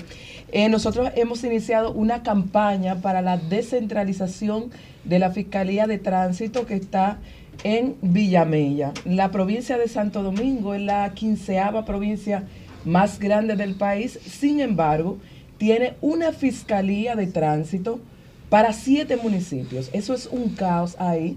Todas las personas que tienen accidentes de tránsito tienen que ir a esta fiscalía a, a realizar los procesos. Y esto es un caos porque la fiscalía tiene menos de 25 metros cuadrados. Los servicios se prestan en la parte de afuera, no hay baños. Hay dos fiscales y, la, y una de las fiscales está embarazada. Eso es un caos ahí. Nosotros hemos eh, elevado comunicaciones a la Procuradora General de la República presentándole la situación. Cabe destacar que del 19, de do- 2017 al 2019, la provincia de Santo Domingo ocupaba el primer lugar en accidentes de tránsito. El 20% de accidentes de tránsito ocurrían aquí en la provincia de Santo Domingo. Pero ¿por qué pasa esto? Porque nosotros en la provincia de Santo Domingo somos la espina dorsal del país. Los que vienen de, del Cibao tienen que pasar Pedro Van, Pedro Los Alcarrizos. Los que vienen del sur tienen que pasar por Santo Domingo Oeste. Los que vienen del, del este tienen que pasar por Boca Chica, Las Américas. eh, por las Américas, lo que vienen de Vallaguana tienen que venir por Santo Domingo Norte. Ujú. Entonces, esto es un caos. Todos los accidentes ocurren de manera puntual en la provincia de Santo Domingo. Pero, ¿qué pasa con esto? La, eh, en la Procuraduría General de la República, nosotros siempre hemos apuntado que la eh, magistrada ya no es juez ella tiene que poner el oído en el pueblo, en lo que no somos diabolengo. Perfecto, los casos, de, de esos casos que están dándose ahora, muy bien, felicidades, mucho éxito. Pero los que no somos diabolengo, los que no tenemos apellido, necesitamos la presencia de la procuradora. Ella tiene que ir a ver esa situación porque no está ajeno a eso. Te mandamos las fotografías de las imágenes donde no solamente los abogados tenemos que postular de manera incómoda, sino que el usuario tiene que llegar en la mañana y si hay sol, afuera. Y si llueve, afuera. Wow. Y si se está orinando, ¿dónde orina? Afuera también. Pero a la Procuraduría le extendieron un presupuesto Nosotros- importante eh, eh, ahora este, este año. Sí, pero también nosotros hemos venido, porque no solamente es la queja, no solamente la situación, sino que de manera puntual nosotros le hemos presentado opciones. Por ejemplo, en la mayoría de los casos en materia de tránsito se concilian, pocos casos se judicializan. En ese sentido, pudiese la Procuraduría General de la República eh, en el municipio de Los Alcarrizos nosotros iniciamos una lucha, Yulibere eh, sabe de la lucha que iniciamos y logramos que en el municipio de Los Alcarrizos, que teníamos la fiscalía dentro del destacamento, se creara una fiscalía con todas, eh, todas las elegancias, con toda, eh, Las comodidades, claro. hermosísima. eh, y además se creó también una fiscalía para de- violencia de género. Es decir, en el municipio de Los Alcarrizos se ha, eh, eh, hay un espacio importantísimo y dentro de ese mismo lugar es un edificio de tres plantas. Nosotros nos, nos acercamos al propietario del edificio y nos manifestó, y en una comunicación inclusive, que fue recibida en la Procuraduría, donde el edificio, el segundo y tercer piso están disponibles. Es decir, si la Procuradora General de la República prestara atención a lo que le estamos solicitando, Ay. en el municipio de Los Alcarrizos pudiese, se pudiese descentralizar la fiscalía que está en Villamella. Y descongestionar, Y descongestionarse. Es decir, pudiese municipio de Los Alcarrizos, distritos municipales. Pedro Brán, distritos municipales. Santo Domingo Oeste, distritos municipales, recibir el servicio en esa fiscalía de los Alcarrizos porque es un edificio de tres plantas. Por demarcación. Es por demarcación. Es decir, Pero está estos- dejando, está dejando a Guerra y Boca Chica. no, no, pero oiga lo que pasa. Santo ¿eh? Domingo. No, es para dividirlo, para En la provincia, Sí, en la pues provincia la completa, provincia. me explico, don Vianelo, me explico. La provincia de Santo Domingo tiene siete municipios. Estos siete municipios tienen que ir a Villamella a poner las denuncias y a conocerse, pero interesante, no solamente los casos de tránsito, sino todos los casos de la ley 675 sobre linderos, los casos de golpes y heridas de 1 a 10 días, también se conocen ahí. Pero los casos de pensiones también se conocen ahí de esa demarcación. Ustedes se imaginan. Los divorcios. no, no. O- es- ya es otra cosa. Ustedes se imaginan humanamente cómo es eso. O sea, esto es más grande que esa fiscalía. Este espacio que está aquí es más grande. Eva, eh, Y eso eh, es grave. O sea, nosotros, discúlpame que te interrumpa, nosotros se lo hemos dicho a la magistrada. Pero la magistrada tiene que entender que ella no es juez. Ella, ella es de nosotros, del pueblo. ella es de nosotros, de los que no tenemos apellido, de los que no somos de, de Abolengo. Ella tiene que ir a la provincia de Santo Domingo y verificar la situación. Nosotros nos los acercamos al magistrado Milciades eh, Guzmán, que es el fiscal titular de Santo Domingo Este, y por vía de consecuencia es el fiscal que tiene que tutelar esta fiscalía. Y él está de acuerdo en cuanto a la situación, porque él sabe lo que está pasando ahí. Y miren, señores, yo quiero felicitar al personal de esa fiscalía. Eso no es fácil. Usted, lo, usted se imagina, usted llega a las 8 de la mañana y encontrar una persona exacerbada e incómoda, no solamente por el calor que está haciendo, sino porque no por tiene el dónde conflicto, sentarse. ¿no? Y que ya tiene un conflicto. Pero que ya tiene un conflicto. Y esa gente tiene una paciencia y tienen un amor. Esa fiscal está embarazada. Y esa fiscal te escucha cómo que fue que te parió a ti. Entonces la procuradora tiene que tomar en cuenta eso. Y entonces, ella no lo hace. entonces Eva, antes de finalizar, a mí me gustaría que tú le hicieras un, un llamado a la procuradora puntualmente, antes de irnos ya a la pausa para pasar con nuestro próximo invitado, puntualmente lo que tú realmente, o lo que ustedes, porque tú eres una, una cara ya que está haciendo la, la denuncia, desahogándote, ¿cuáles son las cosas puntuales para finalizar que ustedes quieren ahora mismo? Bien, la magistrada debe descentralizar la Fiscalía de Tránsito que opera en Villamella, en Santo Domingo eh, Norte. Norte. Esta fiscalía tiene que recibir o dar servicio a los siete municipios. Entonces, le presentamos como opción que en el municipio de Los Alcarrizos, la fiscalía que está en Los Alcarrizos, municipio de Los Alcarrizos, tiene un edificio de tres plantas. Es decir, pudiese la Procuraduría General de la República utilizar segundo y tercer nivel para recibir los casos que ocurren. Pedro Brán, distritos municipales, Alcarrizos, distritos municipales, Santo Domingo Este, distritos municipales. ¿Qué se traduce? Que estos casos no tendrían que ir a Santo Domingo Este y entonces va a haber un descongestionamiento. Y, pudiese, dignificación. entonces, Claro. Y hay una edificación ya, ya, o sea, no hay que gastar tanto. No, no es de que, que vamos a inventarnos que el presupuesto de la- del año que viene. No, pudiese inclusive haber un acercamiento con las autoridades locales del municipio de los Alcarrizos, porque es, una, es, es tema de voluntad. Andújar. Bueno. No. Eh, Bueno. eh, eh, Encarnación. Alcarrizos y los, Cristian. y los eh, diputados que están en Bueno, los esa diputados, senadores, alcaldes también tienen que ayudar con ese tema. Oye. Eva, darte las gracias por tu participación en Desahogate República Dominicana. Luego te vamos a extender una invitación y saber cómo va, cómo va este, la vamos a dar seguimiento contigo y sabe que eh, nuestro programa está a tu orden. Muchísimas gracias por estar con nosotros. Gracias también. eh, vamos a seguir con este tema. Solicitamos a todos los que eh, sé que están conectados y porque me han tirado, Eva, estamos, estamos llamando, estamos llamando, te estamos apoyando para que en lo adelante continúen con nosotros a través de esta lucha, que podamos, ustedes puedan ser eh, voceros también para que nosotros los que no tenemos apellidos, Pero sí que tienen voz a través de Desahogate República Claro que sí, que ustedes también se hagan voceros de nosotros. Me pueden contactar a través del 829-709-1108 o buscarme a través de las redes sociales, Instagram, Facebook y a través de YouTube. Y hasta en TikTok yo estoy.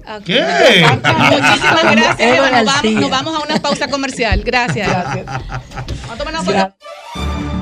Somos Desahógate RD, promoviendo el desarrollo y el bienestar social de la República Dominicana.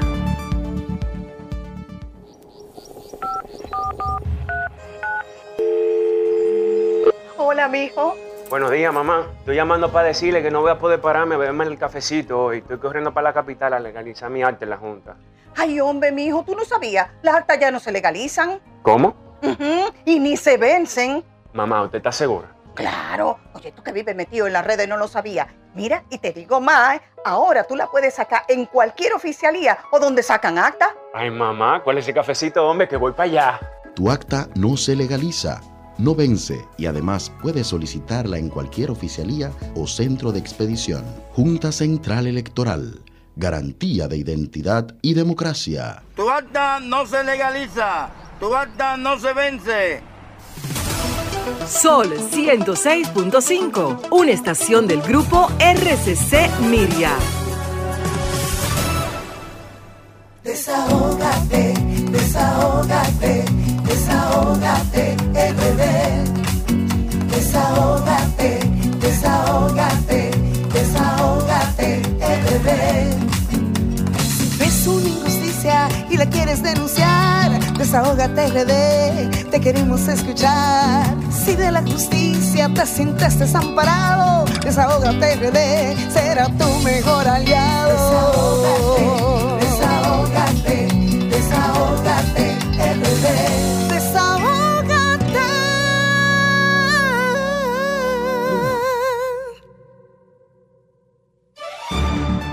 Somos Desahógate RD, promoviendo el desarrollo y el bienestar social de la República Dominicana.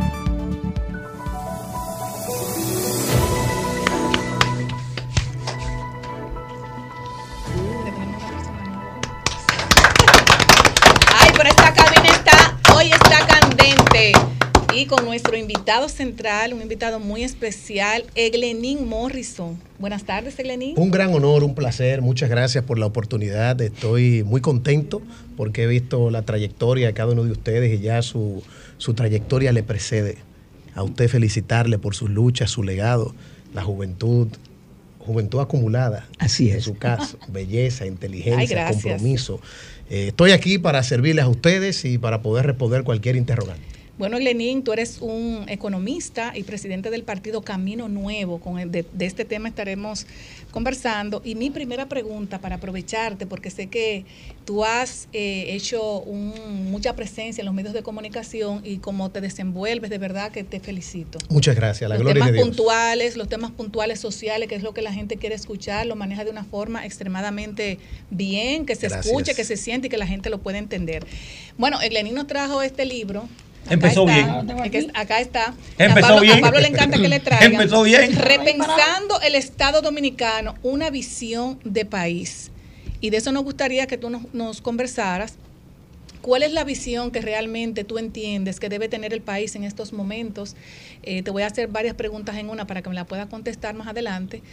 ¿Y cómo tú ves, por ejemplo, lo, lo- lo- todo lo que se está abordando con nuestra economía luego de la COVID-19, eh, las to- tantas empresas en nuestro país que han quebrado, mucha salud mental encontrada, que tú has visto todo lo que está pasando, lo que sucedió el jueves con esta persona que asesinaron, más todos los asesinatos, los atracos, eh, son muchas cosas. ¿Cómo tú vas a enfrentar, por ejemplo, en este momento, este tipo de situaciones eh, una vez ya tu partido esté autorizado por la Junta Central Electoral.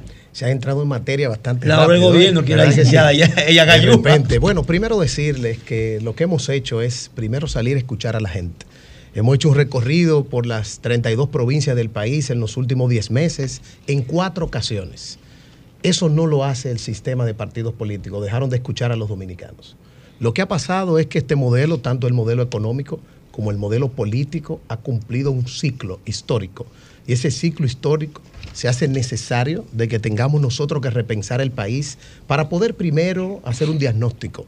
¿Qué ha pasado con las políticas públicas en un modelo económico que creció por más de 25 años? Y ese crecimiento económico es una condición necesaria, pero no suficiente para el desarrollo humano efectivo. Entonces nosotros entendemos que los partidos políticos del sistema no han tenido la respuesta de políticas públicas porque tristemente han estado de espalda a las necesidades de la gente. ¿Cómo así, Morrison? Eso que usted está diciendo, sí, ya todos ellos han gobernado.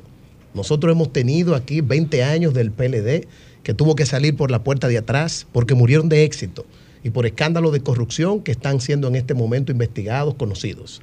Nosotros tuvimos el PRD, que es el mismo PRM, es el mismo equipo de personas, en donde aquí comienza un signo que a mí me preocupa como joven y como dominicano, que es un modelo monárquico, en donde los hijos de han comenzado a heredar a, las, a los espacios políticos de sus padres. Dígase que no hay democracia en el PRM, hubo un proceso interno y no se consultó a las bases, se utilizó la dirigencia, lo dejaron fuera, no porque tiene que haber un botín, sino porque si a ellos se les dio la oportunidad de construir democracia y un proyecto de éxito, no es posible que posteriormente no tomen en cuenta a la gente con talento. Aquí hay una fuga de cerebros. Y lo otro, la fuerza del pueblo. Es el mismo PLD pintado de verde. Y hay un niño que quiere heredar a su papá. ¿Qué? Entonces nosotros entendemos que esto es un modelo monárquico y nosotros hemos construido esto no porque estuvimos buscando un protagonismo. En mi caso, como cuando uno recibe al Señor, yo morí a mí tres veces. Apoyé, no soy un outsider, desde los sectores externos, al expresidente Hipólito Mejía en la campaña del 2012. Estuve desde el 2010 hasta el 2013. Apoyé a Leonel Fernández en dos esfuerzos, tratando de aportar a la sociedad dominicana el talento, nuestras ideas y nuestro compromiso con la sociedad dominicana. Y posteriormente, inclusive, quiero decirlo con responsabilidad, traté de que se gestara un proyecto independiente, que fue País Posible, de un primo. Hoy en día nosotros vemos que hay un modelo que colapsó, que hay un sistema que no da respuesta, que lamentablemente este gobierno es un gobierno que fue una promesa del cambio y es un cambio en reversa. El presidente ha perdido la autoridad, ha perdido el liderazgo, se le ha ido de las manos porque no ha tenido equipo y han sido incapaces de conocer el Estado, sus necesidades y por eso es tiempo. Hoy en día, más de un 44% del país, en las encuestas que se realizan, desea el nacimiento de una nueva alternativa. Para eso estamos. Ofrecerle a la sociedad una ruptura generacional, propuestas y soluciones para que el país resista 24 meses y nazca esa esperanza, que no es un individuo, porque el éxito no es el espectáculo de un solo hombre. Y de que tuve la Esto me completo. ¿Cómo así de que? tuve, tuve la oportunidad. Morrison, Eh, Morrison. eh, eh, eh. Tuve, la, tuve la oportunidad. Pablo. Tuve la oportunidad de estar en dos provincias en las que tú impartiste eh, capacitaciones. También tuve la oportunidad de estar en el lanzamiento de Camino Nuevo. Y tuve la oportunidad en las últimas dos semanas de leer este libro completo. Para mí es el programa de gobierno más completo de todos los programas de gobierno que yo he leído y lo he leído todos. Claro, por mi ejercicio en los medios. Y yo te quiero preguntar, tú planteas aquí un programa de gobierno a 10 años, 2024, 2034, excelente. ¿Por qué repensar el Estado Dominicano? Bueno, primero agradecerle a usted con su trayectoria que se ha tomado el tiempo de leer nuestro libro y decirle que esto también es un ejercicio de escucha ciudadana. En los primeros capítulos del libro nosotros explicamos con fechas las visitas que hicimos y que pusimos el oído en el corazón de la gente. O sea, aquí por provincia están levantadas las necesidades de lo que la gente entiende que hace falta en su metro cuadrado. No una visión de imposición de un concepto, de un proyecto, sino decirle a la gente cómo usted evalúa los últimos años de la política pública en el país. ¿Cuáles son las necesidades que usted entiende que hace falta en su comunidad? Le pongo un ejemplo, Pedernales, un proyecto turístico que no diseñó incluir a la gente en el diseño de este proyecto. No hay un programa de bilingüismo y no es turista que vamos a traer. No hay agua potable en Pedernales. ¿Qué nosotros tuvimos que hacer? Salir a empoderar a la juventud, que en los grupos focales en Pedernales me decían, queremos irnos de Pedernales e irnos del país. Le dijimos, no señores, vamos a hacer un poco de capital social. Le impartimos un curso de emprendimiento, un diplomado de alta gerencia y fuimos cuatro veces. A empoderar a la gente. O sea, esto no es un capricho personal sobre la base de lo que usted escribe, de haber formado en 10 meses más de 3.000 líderes, de capacitarles, de regalarle la obra, de ponerlos a pensar y que ellos sean los protagonistas de este gran proyecto. Nosotros decidimos que repensar el Estado dominicano es invertir la pirámide del liderazgo en la toma de decisiones. Es un esfuerzo de descentralización, de participación ciudadana, de formación de esos líderes, de asesorarlos y que en las próximas elecciones ellos sean protagonistas de primer nivel, ganen en su metro cuadrado como alcaldes, como regidores, como diputados. Esto trasciende una aspiración personal. Esto tiene que ser el ejercicio ciudadano de una democracia que lamentablemente los partidos políticos le dieron la espalda a la gente. Egleni, eh, tenemos, tú como economista, eh, hace ya unos meses vimos como 67 artículos de, bueno, están con tasa cero en nuestro país.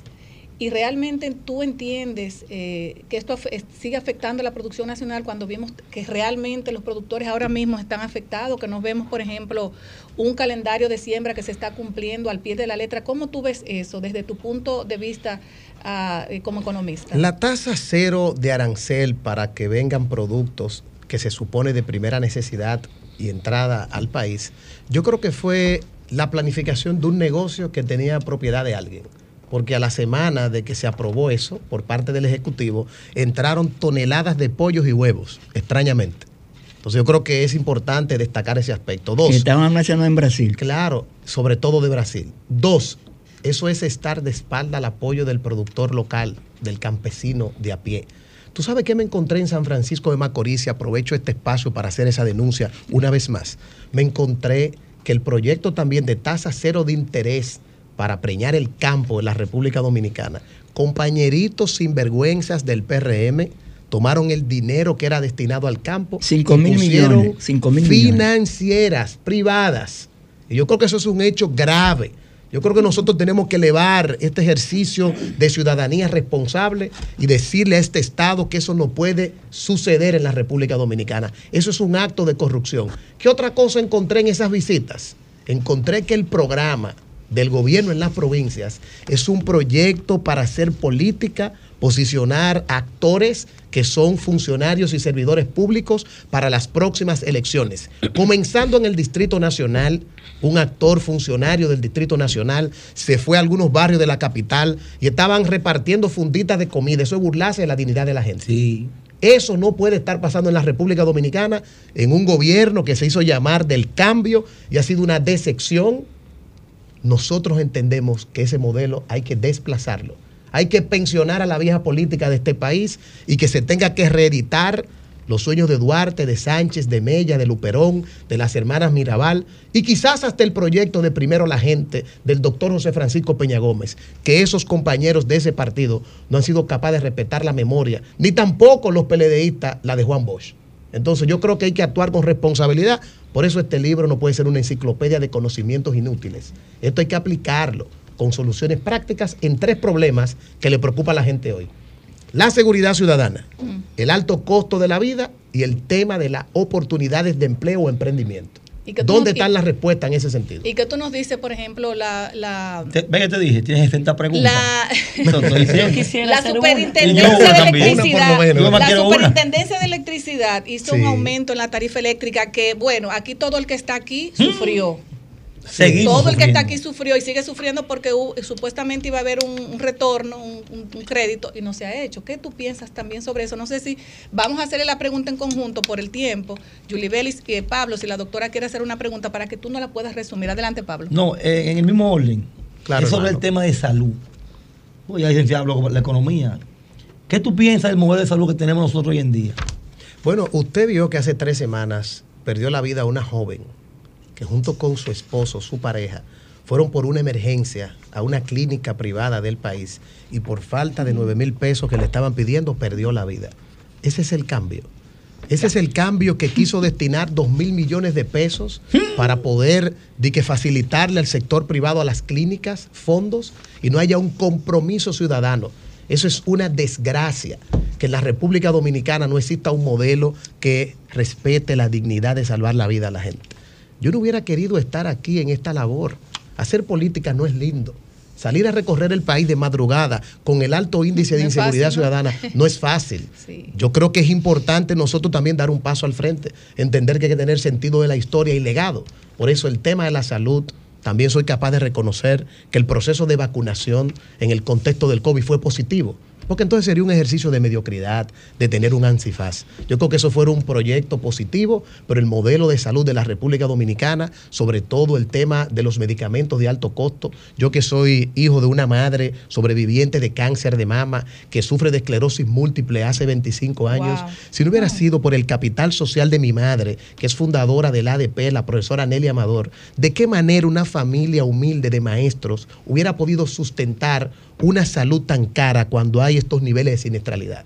Por eso entiendo que este proyecto, que nosotros somos partícipes, que encabezamos, tiene que traer respuestas a un modelo que sea más preventivo de lo que es la salud, que sea el modelo del médico familiar, que vaya a observar indicadores para mantener a la sociedad dominicana sana y no tener que intervenirla sobre la base de un contexto de enfermedades de este tipo. No, pero Educación. el, el, Aquí hay menudo. muy duro. Hay menudo. La gloria del Adelante, Señor. Hay menudo. Para cerrar, Castro, me voy con y miren una, que, y- y le traje una primicia Adelante. Es el himno de nuestra iniciativa, que un grupo de jóvenes han diseñado esto y en ninguna emisora lo he llevado por el gesto de usted invitarme y la calidad Ay. de esto. Ojalá que esos dos minutos ahorita Ay. ustedes me permitan escucharlo para minutos, que vean la melodía minutos. de la patria. Bueno, Ah. pues entonces la pregunta breve, que nos vamos a un, a, una, a un compromiso comercial aquí mismo y luego entonces vamos a pasar con tu himno, pero no lo podemos televisar, Glenn. No, no, es un himno, un Pero si lo tienes el audio, Ya, excelente. ya se lo mandé al máster. y Excelente. al Adelante, equipo que ustedes tienen. Adelante. habla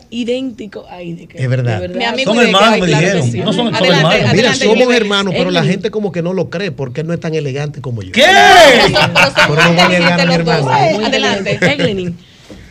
el cambio falló, de acuerdo al discurso que usted nos está expresando aquí.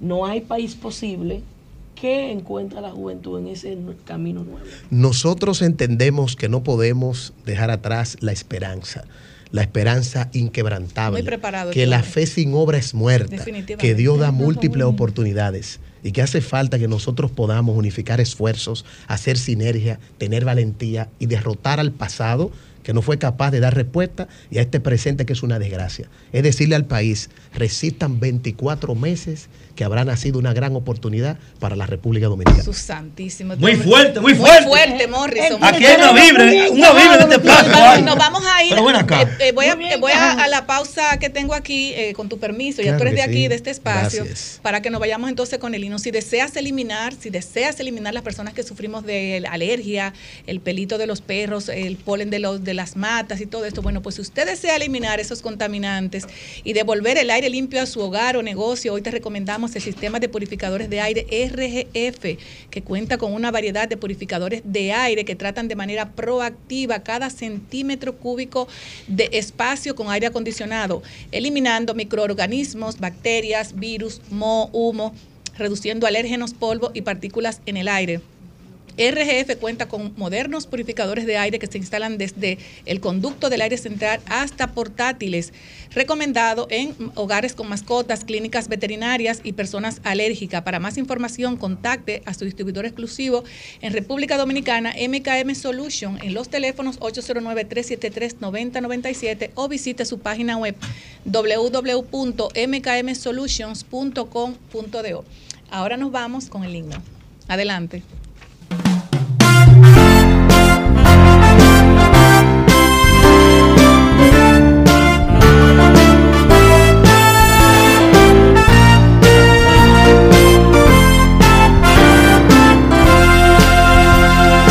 Hoy nace la esperanza del pueblo dominicano, camino nuevo de hombres y mujeres hermanos que surge como una respuesta a este país que espera una solución real.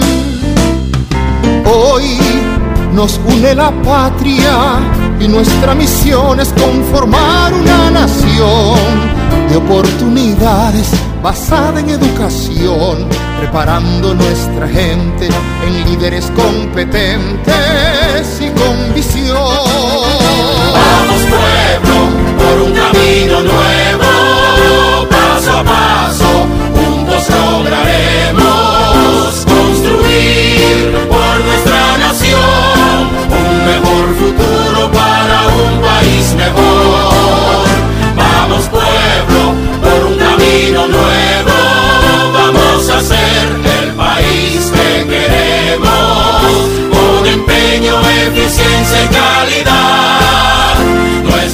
sueños vamos a hacer realidad. Hoy palpitan los corazones con gritos de esperanza. Hay un camino nuevo, abracemos esta causa que es por el bien de todos y de nosotros depende nuestras metas alcanzar. Duarte tuvo un sueño para nuestro pueblo, pero está dormido. Despertemos dominicanos. Hagamos historia, alza tu frente hermano, vamos de la mano, nadie nos detendrá, Dios, patria y libertad. Vamos pueblo por un camino nuevo,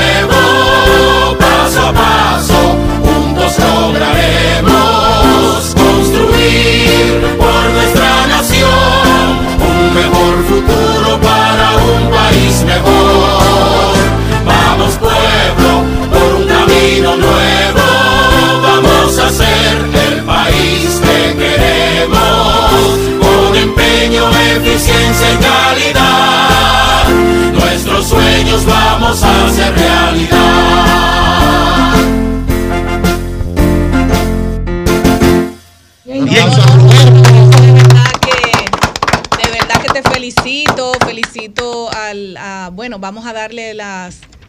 Bueno, Roberto Espinal, que ha escrito precisamente esta obra, Endri Zarzuela también como productor detrás, un sobrino de Fernando Villalona, ha aportado voluntariamente este gran equipo, el talento dominicano, un himno para inspirar una patria, para devolverle la esperanza al país y decirle que sí, que hay mañana, que hay presente, que resistan 24 meses, que ganará el país. Es importante Bueno, que Jenny. si tú puedes, perdón, Bueno. Vianelo, si tú puedes, que ya vamos a, vamos, nos va- ya vamos a finalizar, que tú le puedas dar el link donde encontrar el himno, porque por ejemplo Pablo Claro. preguntó eso, algún teléfono Y donde las puedan, redes también. donde Bueno, puedan sí, conectar miren. contigo, las redes sociales, algún teléfono, de- si hay personas que quisieran inscribirse en tu, en tu, Así en es, tu- así en es. tu organización, pues ahí adelante. Claro, antes de miren, el, finalizar. el teléfono nuestro es el 809-868-4628. Aquí no hay burocracia. Es de manera directa que podamos tener este acercamiento, conectar las almas. En las redes sociales institucionales, arroba el camino nuevo, usted nos escribe un DM y podemos compartir el link, regalarle el libro en formato digital o físico y decirle al país que estamos cerca de recordar todas las luchas de nuestros héroes, de nuestros restauradores, de Luperón, de las hermanas Mirabal, de que jamás pierdan la esperanza que Dios existe, es bueno y nos ha permitido esta prueba para medir el carácter, la resiliencia de un pueblo que ha sabido levantarse y que una vez más se podrá levantar. Gracias a ustedes. Bueno, de verdad que te felicito, de verdad que te felicito. Mandarle un saludo muy especial a tu hermano, Ideque. Así Ideque, es. y, y- ¿Cómo se dice? Idekel. Y de que el Morrison. Idekel Morrison, mi Así amigo es. Idekel, un abrazo El muy especial para él. El Y de verdad que ustedes los Morrison son, mira. Y agradezco la, la presencia de, de mi señora bien que me acompañó hoy, claro, a Ronnie, que también ha sido parte de un equipo que hoy sábado abandonan la zona. de Ronnie es un correcamino. El hombre no descansa. y Prisca, gracias, que ha manejado kilómetros acompañando en este camino, como dice el poeta. Son tus huellas el camino y nada más. Caminantes, no hay camino, se hace camino adelante. Al andar. Pues muchísimas gracias. Nos queda alguna pausa. que Este. No, de verdad, de verdad, que, de verdad que te felicito y sabes que estamos aquí a tu orden. Cualquier otras cosas que tú quisieras Gracias, informar, sí. solamente llamarnos y nada, este espacio está Gracias. disponible para ti para que tú te vengas a desahogar con cosas tan bonitas como ese himno tan hermoso que acabamos de escuchar. Muchas Un gracias a ustedes, nuevo. bendiciones. Un camino nuevo. Así Ah, es. y se hace un camino nuevo, ¿verdad? Claro que sí. Al andar. Y mira cómo se cuela el teléfono. Morrison presidente. Ay, ay, ay. Bueno, señores, buenas tardes. Nos vemos el próximo sábado. Muchas gracias. Sol 106.5, la más interactiva. Una emisora RCC Miria.